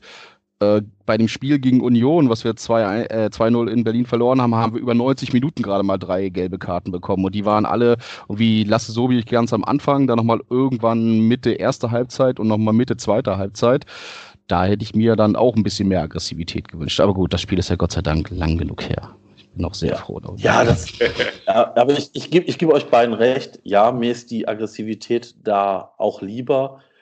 Ähm, ich muss ganz ehrlich sagen, die gelbe Karte von Rex Bitschei, die sehe ich dann nicht. Weil mhm. ja, er trifft den Gegner, aber er trifft auch klar den Ball. Ja. Ich glaube, da Rex Bitschei davor auch nicht aufgefallen ist, irgendwie mit fiesen, rüdem Foulspiel, hätte es da auch eine Ermahnung getan. Ja, zumal ähm, er ja ähm, auch gerade erst mal fünf Minuten im Spiel war oder zehn genau, oder sowas. Ne? Genau, das war richtig. ja sehr überschaubar. Also. Das, äh, war da gerade mal irgendwie fünf Minuten, sechs Minuten am Feld. Ähm, ich weiß nicht, ob man da nicht sagen kann, pass auf, Jung, du bist jetzt gerade im Spiel, sorg bitte nicht dafür, dass sich das schnell ändert. Mhm. Uts Karte gegen, wegen Meckerns, ja, kann man geben. Die gelbe Karte von Skir und die Karte gegen Meret ähm, auch. Ähm, bei der Karte gegen Meret ernsthaft, da habe ich mich ernsthaft an den Kopf gepackt. Er hält den Ball wieder, das ist auch so ein typisches Meret-Ding. Der hält den Ball einfach so lange, bis der Gegenspieler da ist dann ist der Gegenspieler am Ball, er grätscht, er trifft Sabiri, klack, gelb. Ja, und, und, krieg, halt schon dribbelt da quer vorm Strafraum quer durch, ne? Also das habe ich auch nicht verstanden. Das habe ich irgendwie so aus der Entfernung gesehen und dachte, Spiel ab, Spiel ab, Spiel ab, jetzt spiel endlich ab, ne? Und er dribbelt ja. und dribbelt, ne? Also, naja. Ja. Okay. Also vielleicht, gut, bei Meret kann ich kann ich es noch verstehen. Vielleicht ist das dieses, ich muss jetzt zeigen, was ich kann. Mhm. Und ich will, ähm, ich meine, du kannst ja auch, wenn du, ich sag mal, wenn du da irgendwie zwei Spieler stehen lässt, dann hast du halt zwei Spieler hinter dir und nur noch, ich sag mal, acht plus Torhüter vor dir. Und wenn du das dann gescheit ausspielst in der, in der 87. Minute, dann sieht's hier anders aus. Aber ich gebe dir recht, das war schon gefährlich. Und der Freistoß, den Sabiri dann tritt, den hält Horn dann super. Mhm. Ähm, den hätte Horn, bin ich der felsenfesten Überzeugung, in unserer schlechten Phase nicht gehalten. Der wäre nämlich oben im Eck eingeschlagen. Ähm, ja, und dann wie gesagt, gewinnen wir mittlerweile so Spiele. Ähm, wie gesagt, ich kenne genug Spiele dieser Art, die der 1. FC Köln verloren hat oder unentschieden gespielt hat, wo man sich dann im Endeffekt fragt, boah, sind das nicht zwei verlorene Punkte? Ich persönlich habe vor dem Spiel gesagt, klar, sollten wir da gewinnen. Ich wäre aber schon mit einem Punkt zufrieden gewesen, einfach vor dem Hintergrund, dass man den, damit den Abstand gegen Paderborn hält ähm, mhm. und ein Spiel weniger auf der, auf der Uhr hat. Und ich sag mal, wenn man mal ganz ehrlich ist, diese drei Punkte, die sind so Gold wert, weil wir sind der einzige Verein, der von den Teams, die jetzt mit uns dann unten stehen, gewonnen hat. Mhm. Alle anderen Teams haben nicht gewonnen oder halt nur unentschieden gespielt oder verloren. Das ist halt echt Wahnsinn. Und Stimmt nicht unten. Naja, ja, also der Max im Rasenfunk hat uns ja auch nicht mehr in die Abstiegszone gesprochen. Das äh, rechne ich ihm hoch an ich persönlich glaube halt einfach, dass aktuell in dieser Saison 35 Punkte für den Klassenerhalt ausreichen. Aber du hast ja auch gemerkt, als Max, als Max uns in den Europapokal sprechen wollte, ist Axel ihm ja auch direkt ins Wort gefallen. Er hat gesagt, Max, hör auf, hör auf. Ja, der, der Axel hat wieder nur Angst, dass er beim ersten Spiel im Europapokal pinkeln geht und wieder keine Tore mitbekommt. ähm, das, ähm, ja, ja, ganz ehrlich, also ich meine, für Europa müssen wir ganz ehrlich sein, auch wenn ich das äh, natürlich auch immer schon jetzt hier in den letzten Folgen gesagt habe, Europa ist immer noch näher. Mittlerweile haben wir nur noch halb so viele Punkte auf den Tabellenplatz 6, das ist aktuell Schalke, nämlich fünf mhm. und ein Spiel weniger. Äh, und da wissen wir auch, dass Gladbach am Mittwoch aber absolut gar keine Chance haben wird gegen diesen ersten FC Köln. Äh, das heißt, wir stehen dann schon bei 35, haben nur noch zwei Punkte Rückstand auf Schalke und einen Punkt Rückstand auf Wolfsburg auf Platz 7. Und ich sage jetzt mal vorsichtig, wenn die DFB-Pokalspiele für uns vergiss optimal nicht, laufen. Vergiss nicht acht auf Gladbach, ne? Ja, und acht auf Gladbach. Ja, Gladbach ist. Äh, ich meine, anyway. Ich, mhm. ich, nein, aber das. ja, das, wie gesagt, ich, wenn wir nachher, ganz ehrlich, wenn wir nachher siebter, achter werden oder auch neunter oder zehnter, dann ist das mehr, als ich mir am 14. Spieltag nach diesem Unionsspiel gedacht habe. Ich habe am 14. Spiel oder nach dem 14. Spieltag die Saison für tot erklärt. Ja. Weil diese Mannschaft auch tot war. Und dass wir jetzt zehn Spiele danach hier sitzen, ganz entspannt sind, 32 Punkte auf dem Konto haben und drüber nachdenken, ob wir mit dem nächsten Sieg in der Liga, ob der nun gegen Lappach oder Mainz kommt, sei es egal, ähm, vielleicht sogar schon gerettet sind. Jo. Hätte mir das damals einer gesagt, ich hätte es unterschrieben.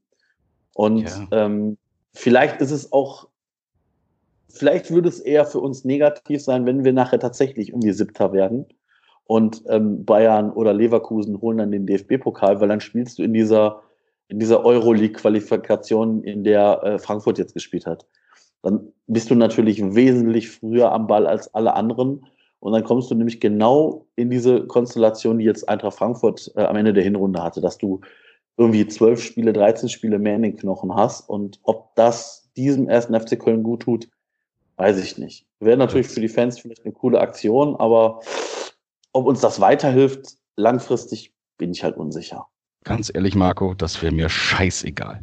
sage ich ganz offen. Wenn wir, ja, wenn wir irgendeine Chance haben, da reinzukommen, ey, das, das, da habe ich, da habe ich auf nee, also da, da fahre ich dann lieber nach Vilnius oder nach Riga oder keine Ahnung wohin, wer auch immer dann da in irgendeiner Qualifikationsrunde davor wartet. Äh, das würde ich tatsächlich riskieren, weil ich meine, wofür spielst du das? Also, nochmal, ich bin ja auch völlig bei dir. Ich war ja nach diesem Unionsspiel auch wie nach dem Berlin-Spiel davor, nach dem Hertha-Spiel war ich ja auch bei euch zu Gast und war da ja auch im Stadion bei Union und mir ging es ja ganz genauso. Ich bin da ja rausgelaufen und habe mich schon moralisch und seelisch wieder darauf eingestellt, nächstes Jahr in Sandhausen und in Heidenheim zu spielen, weil das war so eine blutleere Leistung und da war ja dann eigentlich diese Patrone, Trainerwechsel war ja schon verschossen die hattest du ja dann schon weg. Da war ja davor, glaube ich, das Spiel gegen Augsburg, wo du irgendwie dieses 1-1 noch zurechtgezüppelt hattest und hast dann gedacht, okay, jetzt muss es aber gegen Union klappen, dann legst du da so eine Leistung hin und dass danach dann, dass du danach aus zehn Spielen acht gewinnst und irgendwie in der da gibt es auch diese, diese äh, Tabelle 15. bis 25. Spielplatz, da stehst du irgendwie auf Platz 3 hinter Bayern ja. und Dortmund, weil ja. du halt wirklich alles gewonnen hast. Also das ist schon was, womit ich in meinen wildesten Träumen nicht äh, nicht gerechnet habe. Und ich weiß noch, da hatte uns doch der Kalender auch irgendwie am Ende des, am Ende der Sendung irgendwie die Frage gestellt, Pest oder Cholera, ne? Ähm, würdest du mit einem Meister Gladbach leben können, wenn Köln, ich weiß nicht, was er gesagt hatte, äh, zumindest, einen Relegations, äh, ja. zumindest einen Relegationsplatz kriegt oder sowas, ne? Ja. Und da hat er schon gesagt, ja, ja, wäre schon schön, aber sehe ich kaum noch irgendwie Luft dahin. Also, puh. Ja, also man muss, man muss, man, muss, ganz ehrlich sagen, seit diesem 14. Spieltag haben wir genau 10 Spiele gespielt und in diesen 10 Spielen 24 Punkte geholt. Mhm. Zwei Niederlagen gegen Bayern und gegen Dortmund. Ansonsten alles rasiert. Und das ist schon Wahnsinn. Aber wie gesagt, ich ganz ehrlich, ich persönlich bin ja mittlerweile lang genug Fan dieses Vereins, dass wir diese Saison nicht jetzt noch zehn Spiele gewinnen werden, ist eigentlich klar. Ja. Wir werden nicht mit 62 Punkten, auch wenn das sich viele wünschen würden, weil das würde vielleicht sogar für die Champions League reichen. Wir werden nicht mit 62 Punkten einlaufen. Und wie gesagt, nach 14 Spielen war für mich die Saison beendet. Ich habe gedacht, puh, ja, dann müssen wir gucken, dass wir da jetzt den Kader irgendwie ausdünnen und äh, uns auf die Spieler fixieren, die, die wir gebrauchen können. Und mittlerweile sind diese Teams wie Union Berlin, Eintracht Frankfurt, Hertha BSC, Augsburg, Mainz hinter uns, Düsseldorf, Bremen, Paderborn.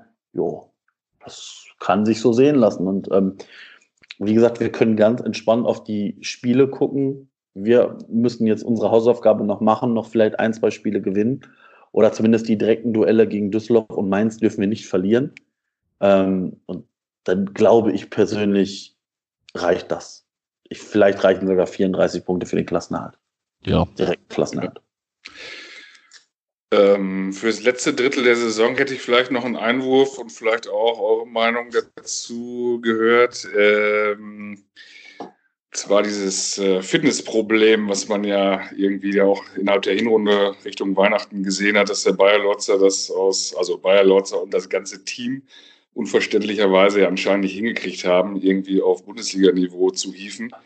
Ähm, Markus Gisdol das richtigerweise ja erkannt hat, gut dran gearbeitet. Das hat man jetzt auch die letzten Wochen immer gesehen.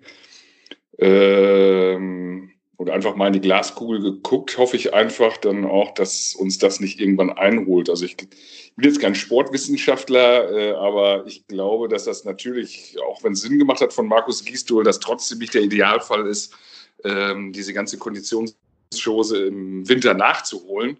Mhm. Und ich will das jetzt auch gar nicht herbeischwören, aber dass jetzt halt so mit Bono und Hector da jetzt so diese ersten muskulären Dinger so rund ums Paderborn-Spiel aufgetaucht sind, ich hoffe nicht, dass das die ersten äh, Vorboten davon sind, aber feststeht, das ist mit Sicherheit nicht ideal, das im Winter alles nachzuholen, was dann so eine Pappnase da vorher irgendwie verpasst hat. Und ähm, da weiß ich halt nicht, ob das, ob wir nachher den Preis dafür dann doch noch im Laufe der Saison zahlen werden.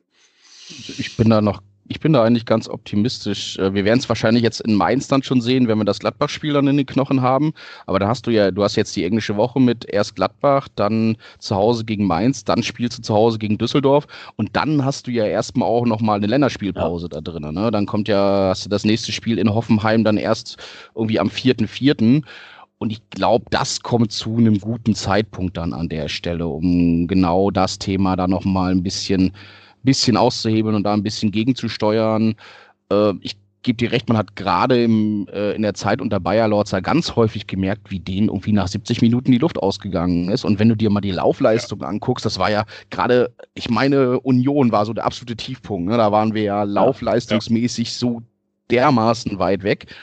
Und seitdem die Laufleistung dann einfach auch hochgeht und wenn du dann da irgendwie, also wie hat das der Gisto so schön in der Pressekonferenz gesagt, wenn er da irgendwie mit Hector und mit äh, Skiri und ähm, dann mit Retschbitscheider spielt, die laufen da zu dritt gefühlt 50 Kilometer im Mittelfeld, wenn die unterwegs sind. Und er meinte dann irgendwie so, er könnte mit denen im, im Eishockey-Rhythmus spielen, was auch immer das heißt. Ich weiß nicht so richtig, was ein Eishockey-Rhythmus ist. Ich bin kein großer Eishockey-Fan, aber wahrscheinlich immer rein raus, einer bleibt mal kurz. Äh, genau. Also ja. die, rennen, die rennen sich da ja wirklich die Hacken wund. Und das sind ja diese einfachen Sachen. Ich meine, das haben ähm, der Axel und auch der Max haben das ja auch äh, und der Max auch schon mal in der vorigen Rasenfunksendung ja auch mal gesagt, wir machen ja gar nichts Besonderes. Wir machen halt einfach nur das, was die Grundtugenden im Fußball sind, machen wir wirklich konsequent im Moment. Wir laufen, wir laufen an, wir sind aggressiv und wir pressen auf den Gegner. That's it. Also da ist ja kein ja. großes Geheimnis dabei. Ne? Wir haben ja jetzt auch nicht auf einmal Tiki-Taka gelernt oder äh, Markus Gistol hat jetzt, glaube ich, auch nicht das größte Playbook aller Zeiten irgendwie hinter, seinem, äh, hinter seiner Trainerbank zu liegen.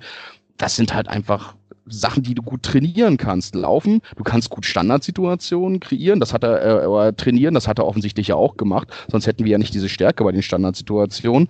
Und that's it. Das ist jetzt keine Raketenwissenschaft, was er da gemacht hat.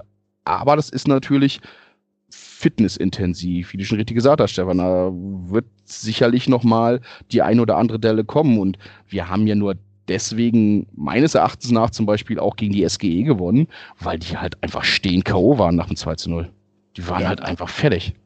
Ja. Sonst hätten wir die nicht so hingespielt und hätten da, glaube ich, nicht 4-2 gewonnen, wenn die halbwegs noch im Saft gewesen wären. Gut, die haben natürlich noch ganz andere Probleme mit ihren ständigen Wellenbewegungen da zwischen, ich hau Bayern mit fünf Toren weg und äh, verliere danach gegen Köln mit zwei Toren Unterschied. Das ist natürlich auch, puh, die haben natürlich noch mal eine andere Thematik, woran die kämpfen. Aber also ich glaube, dass uns diese Länderspielpause da nochmal wirklich in die Karten spielt und die nochmal zur rechten Zeit kommt, auch wenn ich Länderspielpausen wirklich überhaupt nichts abgewinnen kann. Aber das kommt, glaube ich, zu einem guten Zeitpunkt, wenn du jetzt diese drei Spiele irgendwie hinter dir hast.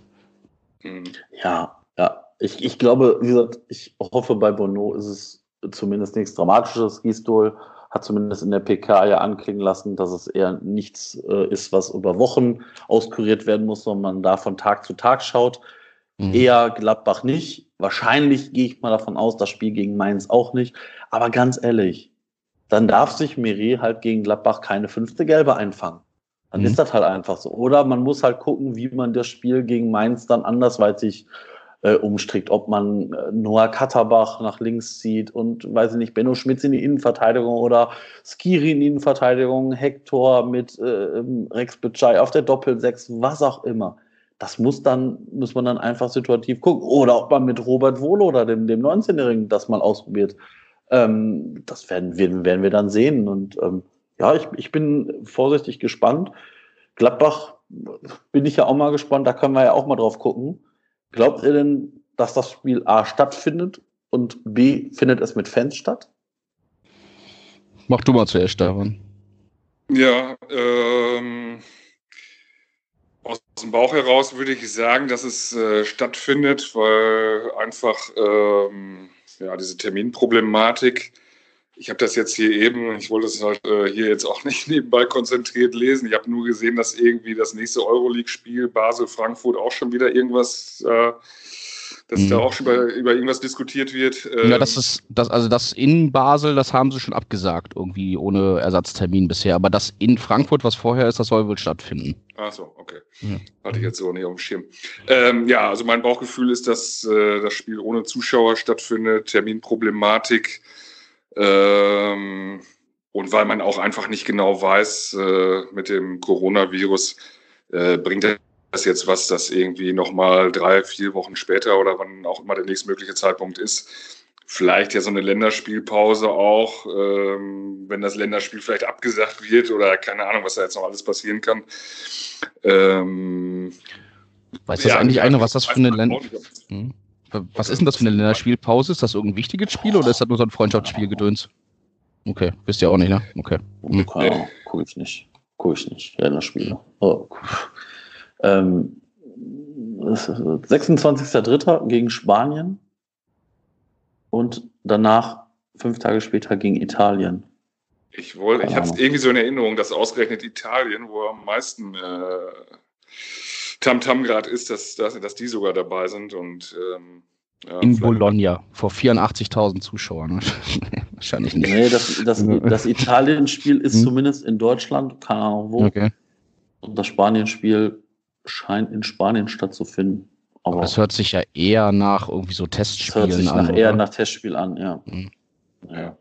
Da wurde ja auch irgendwas ausgelost jetzt vor, vor einer Woche oder sowas. Ich weiß noch nicht mal, was das war. Ich glaube, wieder irgend so ein Nations League-Zeugs oder sowas. Ich, keine Ahnung, Überblick verloren. Dafür ja. haben die mir einfach zu viel Wettbewerbe gestartet da an der Stelle.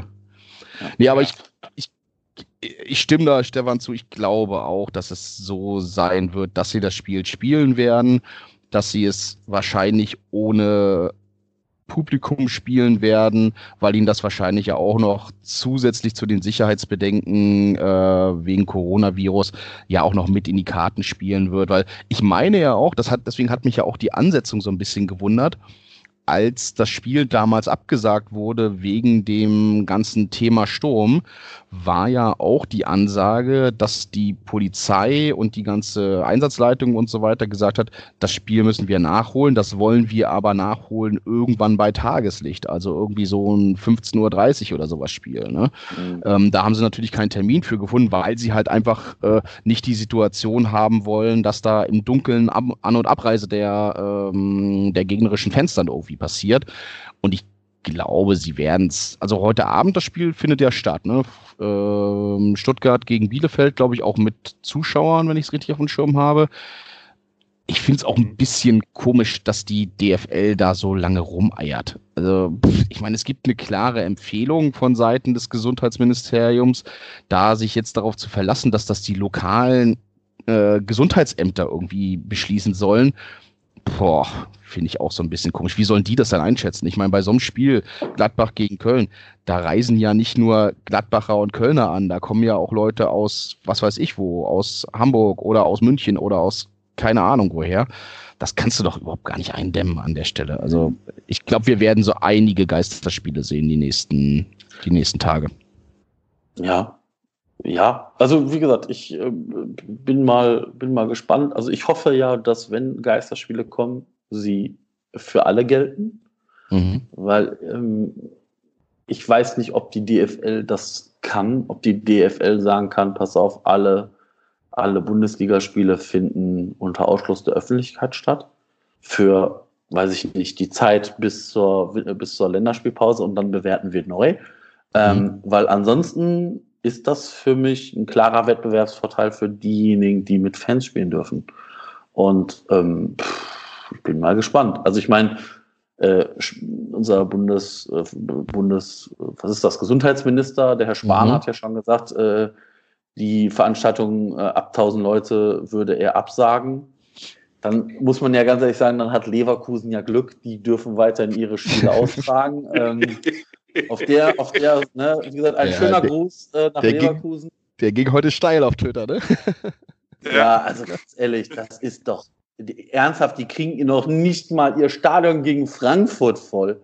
Mhm. Und Frankfurt macht den Gästeblock voll und ey, ernsthaft, ich, mir fällt da nichts mehr zu ein. Das ist ein Verein, Das den ist den äh, besten Treppenwitz finde ich ja immer noch. Irgendwann jetzt demnächst ist doch noch mal so ein CDU-Sonderparteitag und da sind exakt ohne Jens Spahn 1001 Gast eingeladen, mit ihm dann 1002.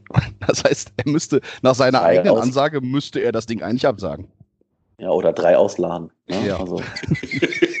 ihr müsst warten, ihr müsst ja, im Hotel warten. Ihr müsst warten, tut mir leid. Also, das ist dann, weiß ich, weiß ich nicht, wie früher in so Diskurs, die dann irgendwie auch Teilnehmerbegrenzung hatten, wo man dann erst reinkam, wenn jemand wieder rausgegangen ist. Achso, wo ähm, draußen diese, diese, rote, diese rote Samtschnur ist, wo die dann davor ja, warten müssen. Ne? dann steht da so ein ja, Schranke genau. in der Tür und sagt so, hier kommst du nicht rein, bevor nicht einer rausgeht. genau, so in der Art.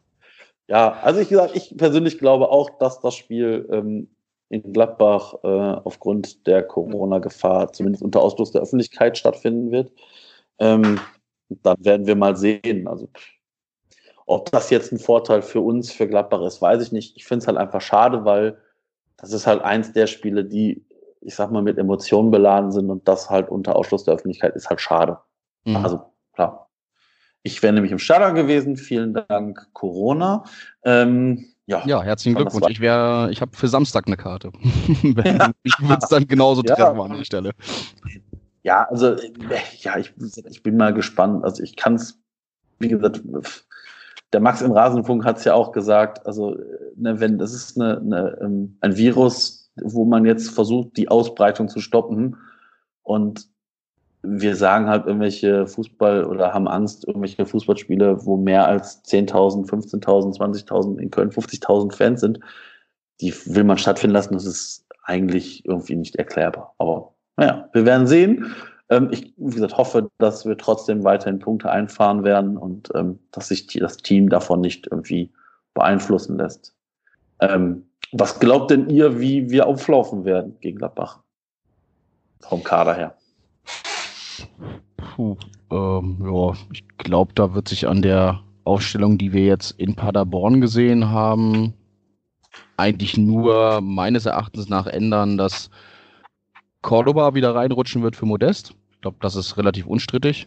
Ähm, mhm. Bornau wird ja noch nicht fit sein, also wird die Innenverteidigung mit Leistner und mit Meret bestehen bleiben. Ich glaube auch, du hattest es ja vorhin schon mal gesagt, dass es vielleicht für Noah Katterbach noch einen Ticken zu früh kommt und äh, wir wahrscheinlich auch auf den Außenverteidigerpositionen so bleiben werden, wie wir jetzt aufgetreten sind. Also ich glaube, er wird dann auch trotzdem mit dem, äh, äh, mit dem kompakten Mittelfeld so weiterspielen und ähm, dann eher drauf reagieren, je nachdem, wie das Spiel läuft. Wenn sich dann vielleicht irgendwie ein äh, Skiri oder ein Hector früh irgendwie eine Karte einfangen, hat er ja dann immer noch äh, den Elvis Retschbitschei dann irgendwie noch dahinter und ich glaube, also ich sehe keine große Veranlassung, da jetzt irgendwie großartig umzustellen, weil pff, klar kannst du natürlich versuchen, irgendwie den Gegner zu überraschen, indem du irgendeinen wilden Wurf machst. Vielleicht äh, äh, hat er da noch irgendwas in der Hinterhand, aber ich sehe tatsächlich eigentlich zur äh, Ausstellung in Paderborn eigentlich nur den Wechsel vorne Cordoba für Modest. Ja. Was Stefan, noch wie siehst andere Ideen? Ja. Äh, nee, sehe ich ganz genauso. Ähm, wenn ich es mir so nochmal angucke, muss ich sagen, äh, dass unsere Viererkette dass das schon Potenzial hat gegen so einen Gegner wie Gladbach mit äh, schnellen Leuten vorne, dass das auch ganz schnell mal nicht so gut aussehen kann. Ja. Also wir hatten ja auch gegen, äh, gegen Dortmund und Bayern halt so ein bisschen böses Erwachen in den beiden Spielen, wo wir irgendwie vermeintlich gut aus anderen Spielen rauskommen und sagen, ja, das hat sich irgendwie da alles hinten bewährt und hat sich äh, gefestigt und so. Und das waren ja dann noch Stammkräfte, äh, die aber dann gegen die Mannschaften dann trotzdem große Probleme hatten. Und wenn ich mir die, unsere vier da hinten halt angucke, und wenn die Gladbacher ins Rollen kommen, dann kann das auch wirklich mal schnell nicht so gut aussehen. Also ein bisschen Sorge macht mir das schon irgendwie. Ja, ja, also ja, ja, aber wie gesagt, ich glaube, Katterbach, vielleicht ist er doch auch schon fit. Ich weiß es nicht. Ähm, ich, ich stehe nicht am Trainingsplatz. Ähm, es würde mich wundern, wenn er reinkommt, weil wie gesagt, ist jetzt eine Woche im Mannschaftstraining. Ob man den da jetzt sofort wieder verpulvert, weiß ich nicht. Ich glaube, dafür ist das Spiel auch wenn man das eigentlich, glaube ich, nicht sagen darf, in so einem Derby nicht wichtig genug. Ich glaube, die, die, die Spiele gegen Mainz und Düsseldorf könnten für uns persönlich wichtiger werden. Auch gerade völlig mein Gedanke, ja. Da musst du dich jetzt, glaube ich, nicht auf, nicht auf, äh, äh, nicht aufreiben an der Stelle. Genau. Deine Punkte musst du woanders holen. Ja. Und wenn ich mir so ja, ja, angucke, genau. wenn du dann da vorne irgendwie Embolo und Tyram und die ganzen Leute alle drin hast, oh, oh, oh Mann, das ist schon, äh, das wird schon übel. Ja, da ergänzt ja. sich auch nochmal eben, also mit Sorgen bereiten halt tatsächlich dann das einzelne Spiel betrachtet, was dann halt auch im Derby nicht schön ist, wenn du da halt eine Klatsche kriegst. Ansonsten äh, gebe ich euch da völlig recht. Ähm, wenn du das jetzt da irgendwie unglücklich knapp verlierst, geht die Welt nicht unter. Ähm, die Punkte, die wir haben, äh, nimmt uns eh keiner mehr und äh, danach kommen dann die, die ganz wichtigen. Sehe ich auch so. Nur in dem Derby wollen wir ja auch nicht 4 oder 5 0 weggehauen werden, das steht ja auch fest. Nein, das, das nicht, aber also ich glaube auch, dass das vielleicht gar nicht verkehrt ist, die, die Leistners, die Meret, die Schmitz spielen zu lassen, weil die haben jetzt in den Spielen ja auch durchaus die Kohlen aus dem Feuer für uns geholt. Ähm, dann macht es vielleicht Sinn, die auch mal weiter spielen zu lassen, weil du musst diesen, diesen, diesen Flow nehmen die ja auch mit. Und ähm, das ganz ehrlich, so ein äh, bestes Beispiel ist für mich ein Florian Kainz, der war so weg aus diesem Kader und auf einmal ist der wieder völlig da und spielt auf einem ganz anderen Niveau, als das wir es in der Hinrunde gesehen haben. Und auch der nimmt ja diesen Flow mit. Und ähm, ja, wie gesagt, ich persönlich würde Katterbach draußen lassen, auf, vor dem Hintergrund, dass die Spiele gegen Mainz und Düsseldorf vielleicht entscheidender werden. Und ganz ehrlich, das Derby ist ja nicht verloren, nur weil Benno Schmitz und, und Jorge Mereda spielen. Also ein Toni Leistner hätte sowieso gespielt aufgrund der Tatsache, dass Mereda verletzt ist. Ähm, und dann, ja, dann werden wir mal sehen. Und ja, wie gesagt, ich bin, ich bin mal gespannt. Ähm, das, das, wird ein, das wird ein harter Kampf. Ähm, steht und fällt, glaube ich, auch damit, spielen wir vor Zuschauern, spielen wir nicht vor Zuschauern ähm, weil dann hat das Ganze ja, ich sag mal so, so einen klinischen, klinisches, äh, äh, klinischen Hintergrund irgendwie und ähm, dann werden wir mal schauen, wie das, in welche Richtung das geht. Aber wie gesagt, ähm, da, da bin ich mal vorsichtig gespannt, ähm, ob wir da was mitnehmen können.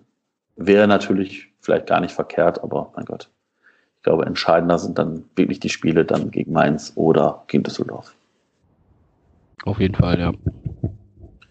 Ja, sehe ich auch so. Sollen wir, wir können auch noch mal einmal ganz kurz, weil, wie gesagt, nach dem, nach dem Gladbach-Spiel werden wir äh, ja keine trotzdem hier Folge aufnehmen. Auf, einfach aufgrund der Tatsache, dass ja dann schon wieder äh, das nächste Spiel ansteht.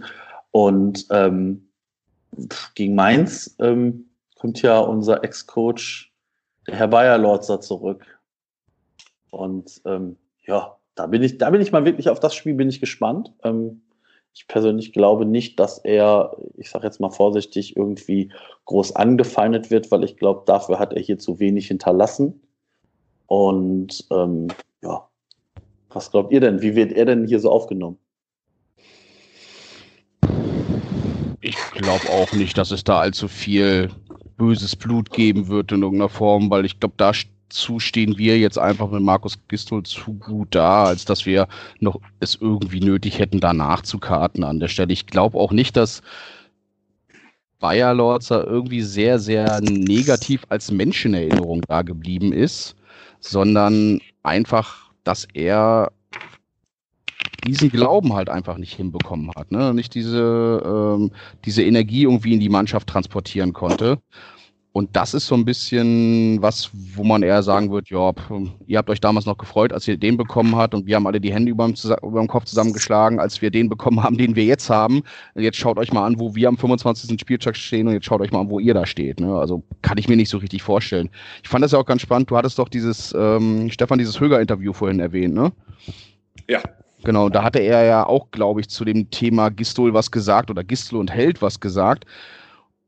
Und da war es genau dieses Ding, wo, dass er dann irgendwie dazu gesagt hat, naja, was halt an Gistel und an Held anders ist, die Spieler glauben denen einfach mehr, weil sie wissen, die zwei haben schon mal solche Situationen durchgemacht und haben auch Wege daraus gefunden. Und da war dann offensichtlich mehr diese Vertrauensbasis da, zu sagen, wenn wir da zwei Leuten folgen, die das schon mal geschafft haben und die den Weg gefunden haben, und dann halt auch noch das Glück haben, dass es dann halt gegen Leverkusen so gut läuft, dass du aus dieser englischen Woche dort irgendwie neun Punkte holst, dann ist das natürlich was, wo die, wo ich sage, wo da keiner mehr den Bayer Lords irgendwie hinterher trauern wird. Ja, glaube ich auch, dass äh, der ziemlich neutral bis egal empfangen wird irgendwie. Das war jetzt wirklich kein großes Kapitel. Ähm, so aus meinem Empfinden von seinem Amtsantritt äh, bin ich da auch bereit, glaube ich, dass am Anfang, glaub, oder ich glaube, dass ich damit nicht alleine dastehe, dass ich am Anfang auch gedacht habe, auch so ein bisschen frischer Wind, positiver Typ, so ein bisschen herzerfrischend, hat halt versucht, diesen etwas negativ behafteten äh, Aufstieg dann doch irgendwie etwas positiver darzustellen, was uns allen sicherlich etwas schwer gefallen ist, so wie der Aufstieg halt gelaufen ist. Das hat er probiert und man dachte auch irgendwie für ein paar Wochen, das würde er schaffen. Und mit diesen Niederlagen, natürlich zugegebenermaßen mit schwierigem Anfangsprogramm, fiel es mir dann doch auch nachher äh, immer schwerer, ihm irgendwie zuzuhören, beziehungsweise das zu glauben, was er da erzählt. Das wirkte irgendwann doch stark aufgesetzt und so, ne, ich bin immer positiv, egal was passiert. Mhm. Genau. Ich finde einfach, dass man als Trainer dann auch mal sagen, äußern oder irgendwie von mir aus auch durch Mimik zeigen kann, dass einem irgendwas nicht gefällt und dass das auch alles gerade blöd läuft. Und das war irgendwie, fand ich, so ein bisschen so künstlich, so dieses, nein, wir gucken immer nach vorne, immer alles toll, alles positiv. Und als dann diese Spiele halt verloren gingen, wo wir halt alle dachten, so, Anfangsprogramm ist vorbei, jetzt kommen die Spiele, die wir gewinnen, und dann haben wir die auch verloren ab da fand ich halt, war er nicht mehr so glaubwürdig irgendwie. Und ich glaube, dass sowas halt auch, dass sowas äh, in der Mannschaft dann auch sich schnell verbreitet. Und dann gibt das dann auch so eine Eigendynamik und auf einmal laufen alle, vielleicht nicht absichtlich ein paar Meter weniger, aber irgendwie so unterbewusst und ja, Abwärtsspirale, eigene Dynamik halt. Ja, bin ich, bin ich voll bei euch. Ich glaube, dafür ist für schlechte Stimmung ist seine Amtszeit beim ersten FC Köln zu kurz und zu belanglos. Ähm, ja, wie gesagt, ich hoffe, dass die Spieler sich äh, ganz genau entsinnen können, was äh, hier Bayer Lorzer hinterlassen hat und dem zeigen, dass sie ihn mit seinen Mainzern schlagen können ähm, weil, wie gesagt, ich hoffe, dass wir da das direkte, das erste direkte Duell gegen eine der Teams, die unter uns stehen, gewinnen werden, um halt da auch direkt halt vielleicht diese möglichen und nötigen Punkte zu holen, um halt dann auch möglichst relativ zeitnah alles Richtung Klassenerhalt klar zu machen. Ja, und dann leisten wir gleichzeitig noch Schützenhilfe für Düsseldorf, ne, wenn wir gegen Mainz gewinnen. Ja, ja gut, ich meine, die Düsseldorfer müssen ja auch erstmal ihr, ihr Spiel selber gewinnen. Wie gesagt, ganz ehrlich, gegen die Absteiger Paderborn, Bremen und Mainz auf dem Relegationsplatz habe ich nichts. Von mir aus kann gerne noch Augsburg mit Bremen tauschen. Mhm.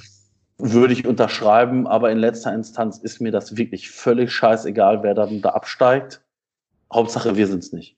Ähm, da bin ich ganz ehrlich, da bin ich auch ganz opportunistisch. Ähm, es trifft die drei schlechtesten und ähm, wobei Bremen gegen Hamburg als Relegation hätte ja was. Ähm, mhm.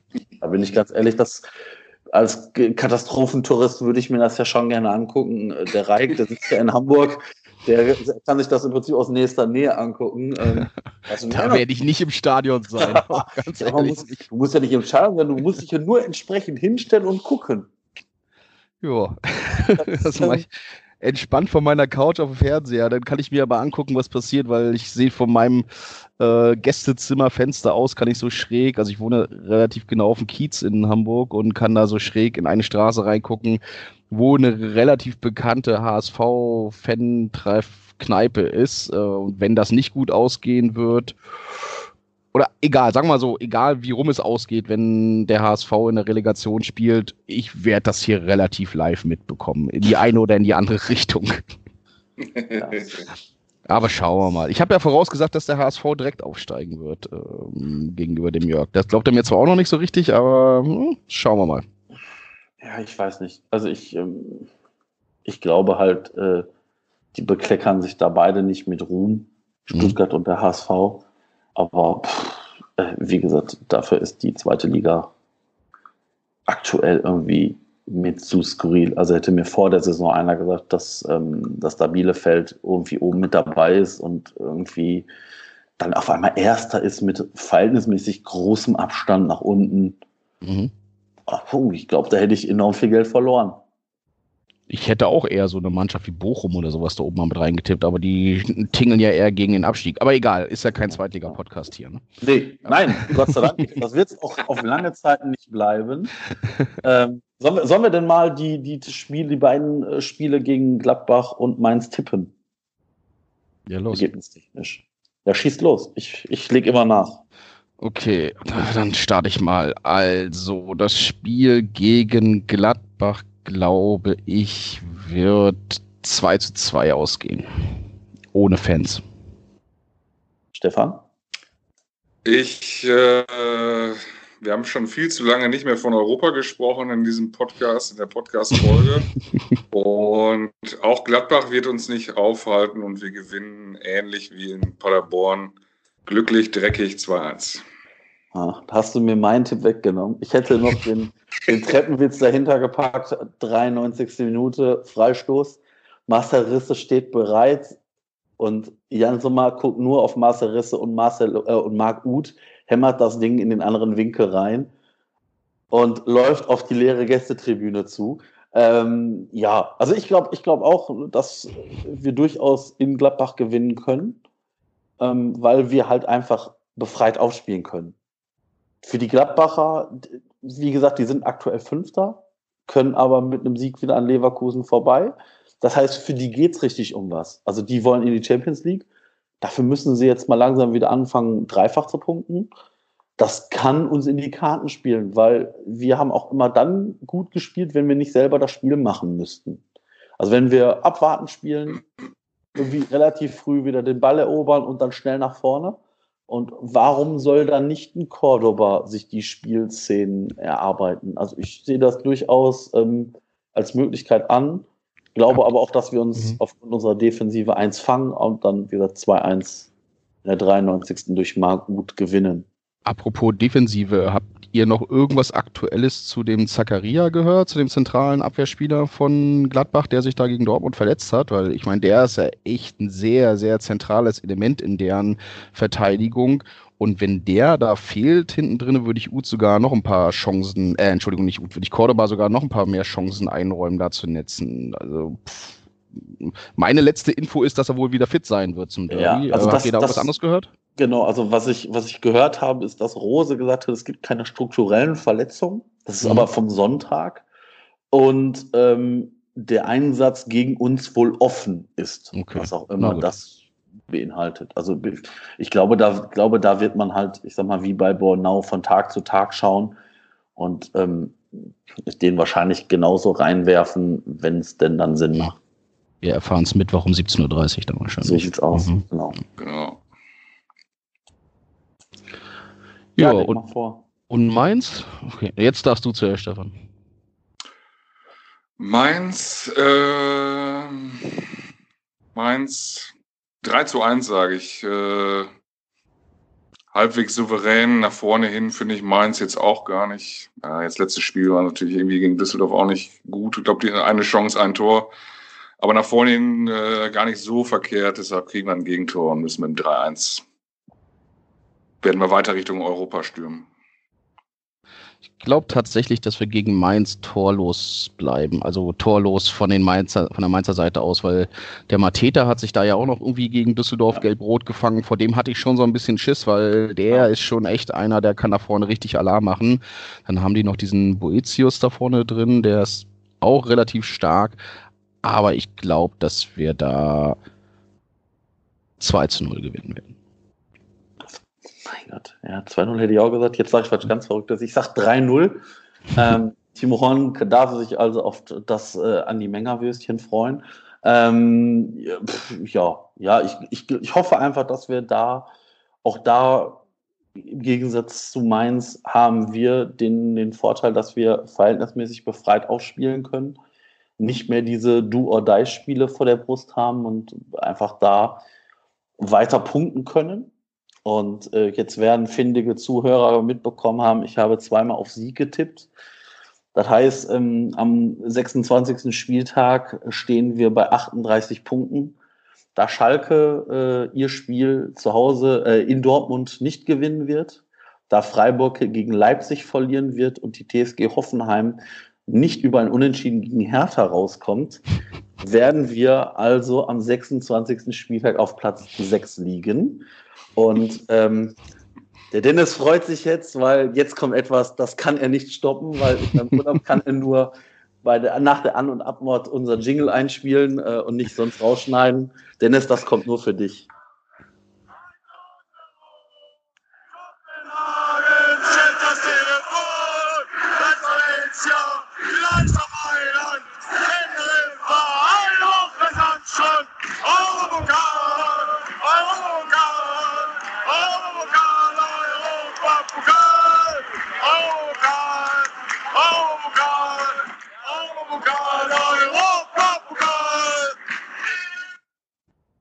War ja. übrigens überwiegend meine liebreizende Stimme dabei. Ich wollte ne? sagen, das hätte ich nämlich jetzt noch eingeschoben. Findige Hörer werden jetzt den Reik etwas bierselig, würde ich mal behaupten, gehört haben. nö, nö im Stadion gab es ja keinen Alkohol. Alles so, gut. Ja, das war aus voller Überzeugung und komplett nüchtern. Nee, wir hatten vorm Spiel so ein, zwei Bierchen, aber ganz entspannt. Also, äh. Nein, aber also, ich, konnte das, ich konnte das Handy nicht weit genug weghalten, damit meine Stimme nicht so dominant dabei ist. Alles gut. Sehr gut. Ähm, ja, wie gesagt, also ich ganz ehrlich, ich, ähm, ich, glaub, ich glaube tatsächlich, dass wir wirklich eine Chance haben auf Europa. Das ist kein Witz. Ähm, dafür muss ganz vieles ganz, ganz, ganz gut laufen. Dafür müssen die, die Gegner, die jetzt noch vor uns stehen, also Schalke, Wolfsburg, Freiburg, Hoffenheim, federn lassen und wir müssen weiterhin diesen, ich sag mal, diesen Gießdol-Punkteschnitt halten. Das wird immens, das wird wirklich immens schwer. Aber ich glaube, das wäre ein Comeback. Ich weiß nicht, ob das schon jemals äh, eine Mannschaft geschafft hat, vom Platz 18 nach dem 14. Spieltag, irgendwie 20 Spieltage später in Europa zu stehen. Es würde mich freuen, auch ich glaub, wenn Dortmund, ich Dortmund hat das mal geschafft unter Klopp, oder? Letzte ja, Klopp-Saison. Stimmt, ja, du hast also, recht. Die haben das doch hinbekommen. Die haben noch zur, ja. zur Winterpause auf, auf dem 18. gestanden und sind dann nachher irgendwie ganz am Ende noch irgendwie in Europapokal-Qualifikation reingekommen. Ne? Ja, und hm. ganz ehrlich, welcher Verein außer dem ersten FC Köln soll einen Klopp und Borussia Dortmund in sowas beerben? ja? Also ich kenne keinen. Ähm, ja, also deshalb hoffe ich, äh, dass das ähm, irgendwie noch, noch hinhaut. Ähm, ja, ansonsten, wie gesagt, Klassenhalt, klar, erste Ziel und dann straight nach Europa. Weil, ja. ganz ehrlich, wir haben da nichts mehr zu verlieren, weil ob du nachher auf Rang 9 oder 11 oder 12 einläufst, das hat nachher vielleicht ein bisschen was für die, für die Fernsehgeldtabelle zu tun, aber ähm, ich glaube mittlerweile auch, dass die, dass die Spieler irgendwie dann noch denken, boah, hör mal, lass uns doch zumindest versuchen. Und ähm, ja, warum nicht? Klar. Warum nicht? Versuchen kostet nichts. Genau. Auf jeden Fall. Also wir waren ja vorhin schon, äh, als du den objektiven Einwurf äh, gemacht hast, ob das denn so sinnvoll ist, ähm, halt im Hinblick auf die nächste Saison dann. Äh, objektiv kann ich das verstehen. Ansonsten auch da, so rein als Fan, glaube, das wollte Reik, glaube ich, auch ausdrücken. Äh, als Fan legt man da halt alles oder schmeißt alles über Bord, um halt diese Spiele, um so ein London-Erlebnis äh, nochmal erleben zu können oder zu dürfen. Ähm, dafür nehmen wir wahrscheinlich auch die Saison danach in Kauf, dass wir dann wieder froh sind, wenn wir 15. werden mit einem Pünktchen Vorsprung oder so, um diese Spiele halt nochmal erleben zu können. Von daher, wenn wir einen Klassenerhalt eingetütet haben, können wir das gerne probieren, da irgendwie hinzukommen. Das äh, fände ich gut. Ja. Ja, das eine schließt das andere ja nicht aus. Also wenn du gegen Gladbach gewinnst und gegen Mainz gewinnst, dann hast du 38 Punkte. Und wenn das nicht, wie gesagt, für den Klassenerhalt reichen sollte, dann fresse ich ein Besen mit Stiel. Ähm, allein auf der Tatsache, dass äh, die da unten nicht weiter punkten werden in der Konstanz und es auch bisher nicht getan haben. Aber wie gesagt, ich ähm, halte Europa nicht für ausgeschlossen. Der Dennis wird das freuen, vor allem wenn wir dann nach Europa fahren, weil das erste Spiel, boah, bitte lass es so Marseille sein. Ich werde im teuersten Hotel der Stadt absteigen, egal wo das ist. Allein um den Dennis in den finanziellen Ruin zu treiben. Ich werde die ganzen Kneipen dieser Stadt leer trinken und immer auf Dennis anstoßen, mit ihm anstoßen, der mich ja dann aushalten muss. Also wie gesagt, ihr seid gerne alle eingeladen. Ja, hervorragend. Ähm, das wird Dennis schon gerne. Aber nur, nur, mal so, nur mal so als Hinweis, ne? Ähm, die 32 Punkte, die wir jetzt haben, die hatte letzte Saison Augsburg am Ende der Saison auf Platz 15. Das heißt, eigentlich sind wir jetzt schon safe. Weil Stuttgart ist ja, damals mit 28 Punkten in die Relegation gegangen. Also, puh. also hm. persönlich glaube auch, dass, ich sage jetzt mal vorsichtig, sogar vielleicht 32 Punkte reichen könnten. Ja, ähm, aber aber wie gesagt, da Düsseldorf, wie gesagt, da, ja, ja, ja, aber da Düsseldorf jetzt ja auch immer mal wieder punktet und ich sag mal jetzt gegen, ähm, ja sogar gegen Mainz ein bisschen Glück hatte, dass sie überhaupt noch Punkte holen ähm, oder den Punkt überhaupt noch holen. aber wie gesagt, ob die jetzt die letzten zehn Spiele so durchpunkten werden, glaube ich persönlich nicht. Ähm, wir haben zehn Punkte Vorsprung plus bessere Tordifferenz. Das heißt, Düsseldorf müsste vier Spiele mehr gewinnen als wir. Und das sehe ich nicht. Also bei Bremen ist das ja noch schlimmer. Ähm, nee, also das, das glaube ich nicht. Das sind 14 Punkte plus bessere Tordifferenz. Das sind fünf Spiele, die die mehr gewinnen müssten als wir. Nein, das glaube ich nicht. Ja. Ja, wird laufen. Viel Spaß im Marseille, Marco. Hab, ja, hab, habt ihr noch was denn? Ich habe, ich habe noch eine Sache, ähm, die, ich sag mal, nichts jetzt mit dem Sportlichen zu tun hat. Ähm, aufmerksame Twitter-User werden mitbekommen haben, der Kai Lennep ist auch in seinem Urlaub äh, Twitter-technisch aktiv.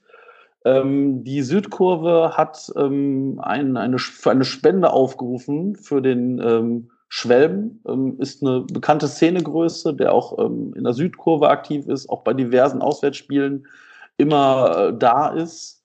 Ähm, hat vor, äh, glaube ein paar Jahren oder ich glaube schon vor, ein paar, vor kurzer Zeit, ähm, ist er an Krebs ähm, erkrankt, mit der Diagnose unheilbar. Und ähm, wie gesagt, ihm haben jetzt die Ärzte wohl gesagt, naja, also so lange wird es jetzt für dich nicht mehr weitergehen. Und ähm, er hat sich dementsprechend mit seiner Beerdigung auseinandergesetzt und möchte, ähm, einer seiner letzten Wünsche ist ein Grabstein mit FC-Logo.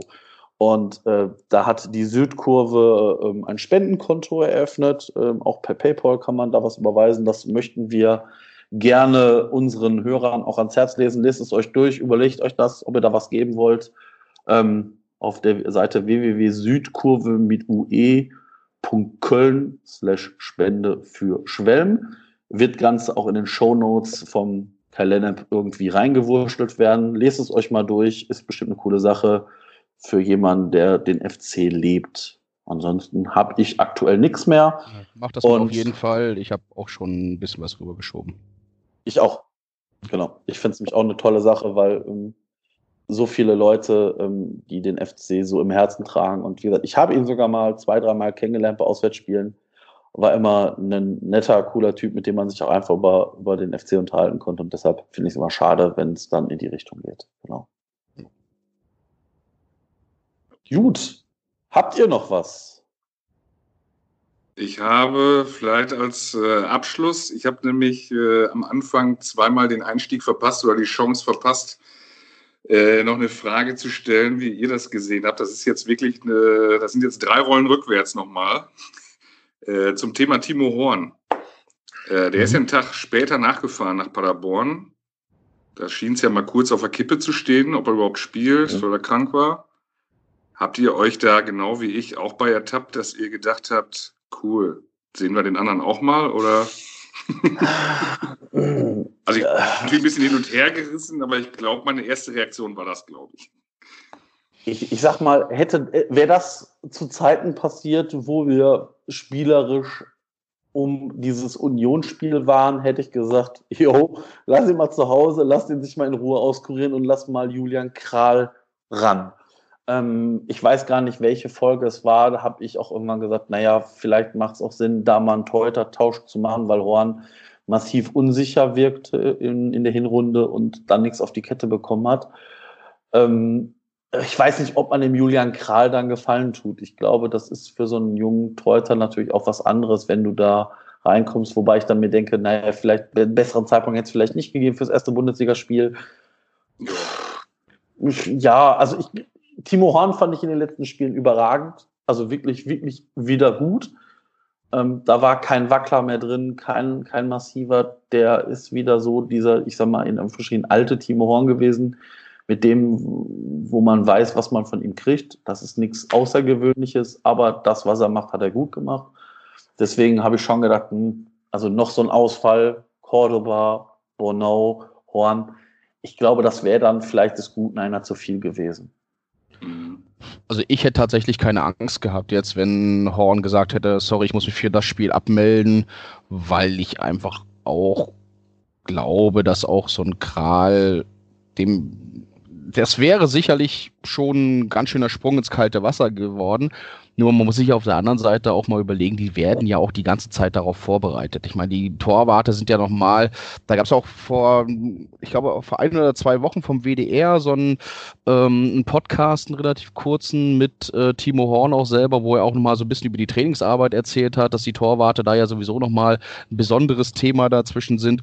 Und ich hätte es vielleicht ganz spannend gefunden, den Kral dann auch tatsächlich mal zu sehen. Und wenn der da jetzt im ersten Bundesligaspiel sich auch behauptet hätte und da auch gut gehalten hätte, hätte ich noch mal ein besseres Gefühl zu wissen, dass wenn Timo Horn tatsächlich mal wieder irgendwie ein Tief hat, dass man da an zweiter oder dritter Position dann noch jemanden hat, der das auch gut ausfüllen kann. Schlussendlich war es jetzt aber auch so ein Ding, wo ich gesagt habe, puh, warum dann jetzt rumtesten? Ähm, wenn du dann tatsächlich irgendwo nachher vorletzten, vorvorletzten Spieltag irgendwo im Niemandsland der Tabelle stehst, nach oben keine Chancen mehr hast und nach unten nichts mehr zu befürchten hast. Ich glaube, dann wird da nochmal die Zeit kommen, wo du so einem Julian Kral irgendwie äh, mal einen Einsatz geben kannst. Äh, was weiß ich, dann irgendwie gegen die SGE oder gegen Bremen beim letzten Spieltag, wenn dann wirklich nichts mehr geht. Oder wir schon sicher vor Europa qualifiziert sind, dann kannst du ihn da auch nochmal reinwerfen. Ja, also ich habe gerade, als du sagtest, im Niemandsland, habe ich gedacht, naja, sechster Platz ist jetzt für mich nicht Niemandsland. Vielleicht wirst du dann keinen Anschluss mehr an Platz 4 oder Platz 5 haben. Aber wenn du, wenn du safe vor, weiß ich nicht, Schalke auf Platz 6 stehst, geschenkt, mal, dann äh, kann da gerne wer auch immer spielen. Ähm, das ist mir dann relativ egal. Also ich, ich habe ja schon gesagt, ähm, ne, aus Spaß, ähm, wie witzig wäre das, wenn du am letzten Spiel tatsächlich irgendwie Europa klar machen kannst und schießt Bremen in die Relegation und dich nach Europa, oh, wäre für mich jetzt nicht so verkehrt. Also das würde ich mitnehmen. Osako läuft in die andere Richtung, ne? Osako läuft in die andere Richtung, kriegt mal eben einen Flashback, läuft äh, auf die andere Richtung und schießt äh, die Bremer äh, selber ab. Ähm, ja, also, wie gesagt, ich ähm, bin, bin mal gespannt. Also, ja, klar. Also, ich hätte jetzt keine Angst gehabt, äh, Julian Kral zu sehen. Also ich glaube auch, dass ähm, der das sicherlich drauf hat. Ähm, war jetzt aber auch nicht äh, dramatisch traurig, dass Horn dann mitgefahren ist. Also wenn, wenn, wenn Kral gespielt hätte, dann hätte Kral gespielt, ja, so hat jetzt Horn gespielt, ist jetzt vielleicht auch gar nicht fürs Team gar nicht verkehrt, dass die den, ich sag mal, etatmäßige Nummer eins hinten haben, weil was man nicht vergessen darf, also ich sage jetzt mal vorsichtig, hätten wir da mit der Verteidigung Katterbach, Borneau, Chichos Easybui gespielt, hätte ich gesagt, ja, easy, wirklich im wahrsten Sinne des Wortes. Dann kannst du so einen Torhüterwechsel vielleicht noch mal eher machen, als wenn du mit einer Innenverteidigung, Außenverteidigung spielst, die jetzt auch nicht so eingespielt ist. Ähm, weil das ist ja immer eine Sache, Verteidigung, Innenverteidigung, Sechser, das muss irgendwie passen und wenn dann irgendwie da noch so ein ich sag mal vorsichtig, noch so ein eine Unsicherheit mit reinkommt, noch so, eine, so ein Fragezeichen, dann kann es vielleicht innen noch mehr instabil werden. Und ja, also Horn hat ja dann im Endeffekt auch äh, den Freischuss da gut rausge rausgehalten und dementsprechend war das alles okay. Das ist vielleicht nicht so schlecht, wenn du dann den etatmäßigen Torwart hinten drin zu stehen hast, der dann auch mal so ein paar Ansagen nach vorne ruft, ne? Gerade genau, der dann genau. auch nicht so lange da drin war. Mhm. Ja. Sehe ich ihn nicht. Ja, ansonsten ich habe noch den allerletzten Punkt, aber das haben wir wahrscheinlich alle mitbekommen, da müssen wir auch gar nicht viel zu sagen. Die Choreo-Klausel ist abgeschafft worden. Jo. Ja. Wenn wir jetzt gegen Mainz tatsächlich Publikum da haben sollten, dann könnte es eventuell auch eine Choreo geben. Aber ich glaube, das können wir erstmal ein bisschen nach hinten stellen, solange da noch nicht klar ist, wann das nächste Heimspiel mit ausverkauften äh, Müngersdorfer Stadion sein wird. Äh, bis dahin ist das wahrscheinlich erstmal ein Randthema. Ja, ja, wobei ich, ich finde es ein wichtiges Thema. Ich, ich habe es irgendwann auf Twitter gesehen, dass irgendwer gesagt hatte, ja, hier Choreo, weil irgendwo stand bitte gegen Mainz pünktlich da sein, etc. pp. Deshalb mhm. ich wusste, war ja schon klar, dass es irgendwie in diese Richtung geht. Finde ich grundsätzlich vom FC einen richtigen und wichtigen Move, weil ich glaube, dass also ich finde, so eine Choreo bringt ja auch immer Emotionen und äh, weißt du, ich meine, der erste FC Köln brüstet sich immer mit irgendwelchen Bildern von irgendwelchen verrückten Fans, die alles für diesen Verein geben und dann muss ich dann halt auch mal die, den Arsch zusammenkneifen und sagen, pass auf, dann muss ich halt so diese Choreos auch wieder erlauben, weil wie gesagt, ich äh, kann mich dran erinnern, dass ich sämtliche irgendwie äh, Image-Videos vom ersten FC Köln, da waren immer die Choreos mit irgendwie abgebildet und äh, dann sage ich auf einmal, nee, die gibt's jetzt hier nicht mehr, weil ich als Verein irgendwie irgendwelche dubiosen Zahlungen an den DFB leisten muss.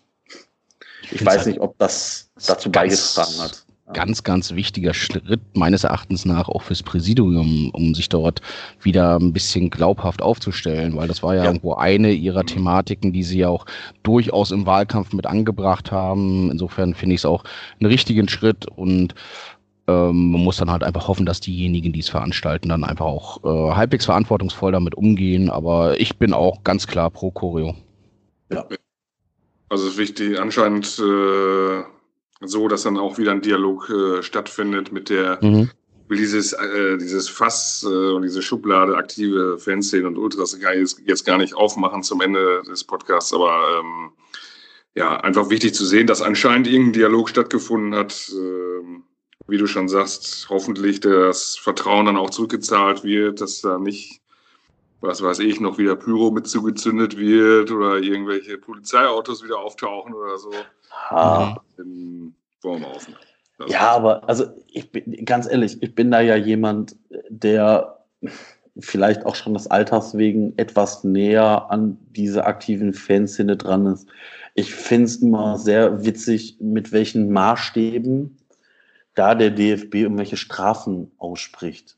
Also das ist ja, es gibt halt keine. Das ist genau also, das, das Problem. Ist ja, ne? Ganz ehrlich, und, und gerade vor dem Hintergrund, dass, dass der 1. FC Köln ja auch schon diverse Strafen weitergegeben hat. Ich kann mich da an diesen Knallerwurf erinnern. Ich weiß gar nicht mehr, in welchem Spiel das war.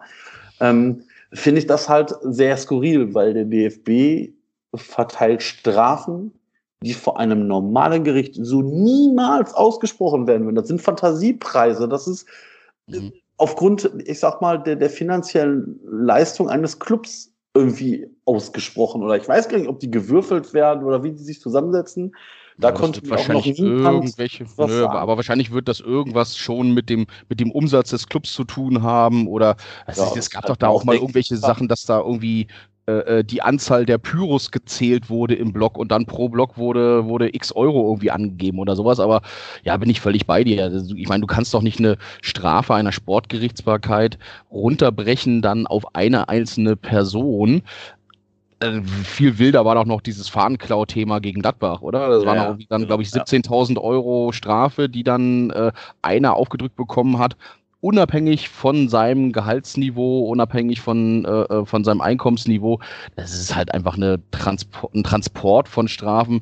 Über Bestrafung kann man von mir aus gerne reden. Da gibt es eine Stadionordnung und all die ganzen anderen Sachen, wenn dagegen verstoßen wird dann soll das von mir aus auch sanktioniert werden, aber dann halt bitte auch angemessen. Und äh, du kannst es halt nicht anders behandeln in einem Stadion, als wenn du draußen, als wenn du durch die Fußgängerzone läufst und sowas machst. Dann dafür gibt es ja. ein Strafgesetzbuch oder Ordnungswidrigkeiten oder was immer das auch sind, warum man auch immer das jetzt im Stadion anders behandeln muss und dann halt so unreflektiert weitergibt, ähm, ja, Anyway, aber ich glaube, da machen wir wirklich ein sehr, sehr großes Fass jetzt gerade auf. Ja, das sollte uns vielleicht mal auf eine Sondersendung sparen, wenn, denn, wenn wir denn die erste Choreo gesehen haben. Ja, ja das, ja, das ist, ja, das wäre natürlich wirklich bitter, wenn jetzt die Choreo-Klausel fällt gegen Mainz, was geplant ist, und dann findet es nicht statt, weil äh, das Spiel unter Ausschluss der Öffentlichkeit stattfindet. Das mhm. wäre natürlich ähm, bitter. Naja, gut, aber ich denke, das ist ja dann keine Choreo, die auf Mainz gemünzt ist, sondern äh, Mainz wahrscheinlich der erste Gegner ist, der einfach kommt. Was Das Einzige, was ich wirklich hoffe, ist, dass die jetzt irgendwann mal zeitnah es auf die Kette bekommen, eine Entscheidung zu treffen, was jetzt ist. Und die kann meines Erachtens nach eigentlich in dem Umfeld eigentlich nur so ausfallen, dass wir die nächsten zwei, drei Wochen zumindest Geisterspiele haben werden. Alles andere ja. fände ich ja, ja. im Gegensatz zu dieser, auch wenn es, auch wenn ich es mir selber, äh, wenn es mir selber ins Fleisch schneiden würde gegen Mainz, dann, das ist dann halt so, da muss dann halt einfach auch das Thema eine höhere Priorität haben. Da bin ich schon. Ja. Absolut. Gut. Gut. Jetzt haben wir wirklich nichts mehr, oder? Nee. Also ich habe nichts mehr auf meiner Liste. Wenn ihr nichts mehr habt, sage ich, ich schon mal recht. vielen, vielen Dank äh, für eure Teilnahme. Ähm, ja, der Dennis ähm, ist jetzt nicht hier. Wir haben es trotz technischer äh, Schwierigkeiten meinerseits mit dem Medium Skype auf die Reihe gekriegt, dass wir alle drei in einem Call sind. Ähm, Danke nochmal, Stefan. Ähm, du bist, äh, wie gesagt, bei Twitter zu finden, at, at Marcel-Risaldo. Wirst natürlich auch verlinkt in der Folge von Kalenep. Und ähm, ja, wie gesagt, vielen Dank für dein Podcast-Debüt. Sehr gerne. Äh, dann auch in Zukunft nochmal gerne unser Gast. Ähm, da werden wir sicherlich weiter am Ball bleiben. Meldet euch bei Engpässen und darf ich nochmal Europa sagen? Europa. Ja, selbstverständlich. Bei mir immer gerne. Bei mir immer gerne. Bei mir, darf, bei mir muss sich hier jeder mit einem Europa verabschieden. Ich habe vorhin ja, schon gesungen, Marco. genau. Reik, dir auch vielen, vielen Dank. Wer den Reik, dem Reik noch nicht folgt, folgt ihm auf fc-hh bei Twitter. Hört den Verzähl nix Podcast. Es hat mich übrigens sehr gefreut, dass du meine, dass du mich erwähnt hast in der letzten Folge und meine Aufstellung da durchboxen wolltest. Ja. Ähm, ich persönlich glaube ja nur, dass Markus Gistol ja immer noch unseren Podcast hört. Und ich ja gesagt habe, naja, wenn er den Move macht, dann möchte ich bitte ab sofort Co-Trainer werden. Ich glaube, aufgrund der finanziellen Engpasses, den der FC dieses Jahr hat, hat dann ähm, Horst Held und oder Alexander Werle da sein Veto eingelegt. Deshalb das habe ich aber anders in Erinnerung. Du wolltest kein Co-Trainer werden, du wolltest ein halbes Gehalt haben, wenn ich das richtig in Erinnerung habe. Ja, der eine Co-Trainer, ganz ehrlich, glaub mir mal, glaub mir mal allen Ernstes, wenn ich in diesem Verein eine irgendwie geartete Rolle habe, dann fliegt aber die Kuh. Glaub mir mal, also ich wäre wahrscheinlich der erste Offizielle, der direkt für lebenslang gebannt werden würde aus diesem Stadion von der DFL. Also ähm, ja, also das äh, möchte ich mir selber, glaube ich, auch gar nicht antun. Ich glaube, da ist das vielleicht gar nicht vielleicht, dass man nur auf der Tribüne oder halt am Fernseher sitzt und äh, seine Beleidigung in den luftleeren lassen kann. Also Marco, bevor du dich jetzt hier um Kopf und Kragen redest und nie wieder ins Müngersdorfer Stadion äh, kommen darfst, sage ich auch nochmal auf nach Europa. Vielen Dank, hat mir sehr viel Spaß gemacht. Danke für die Einladung. Jederzeit gerne und wieder. Genau. Und jetzt kommt die Abmord etwas anders. Kalender bist im Urlaub, im Urlaub. Ihr wart meine Gäste. Ich bin der Ruhrpott Tennis und wir sind.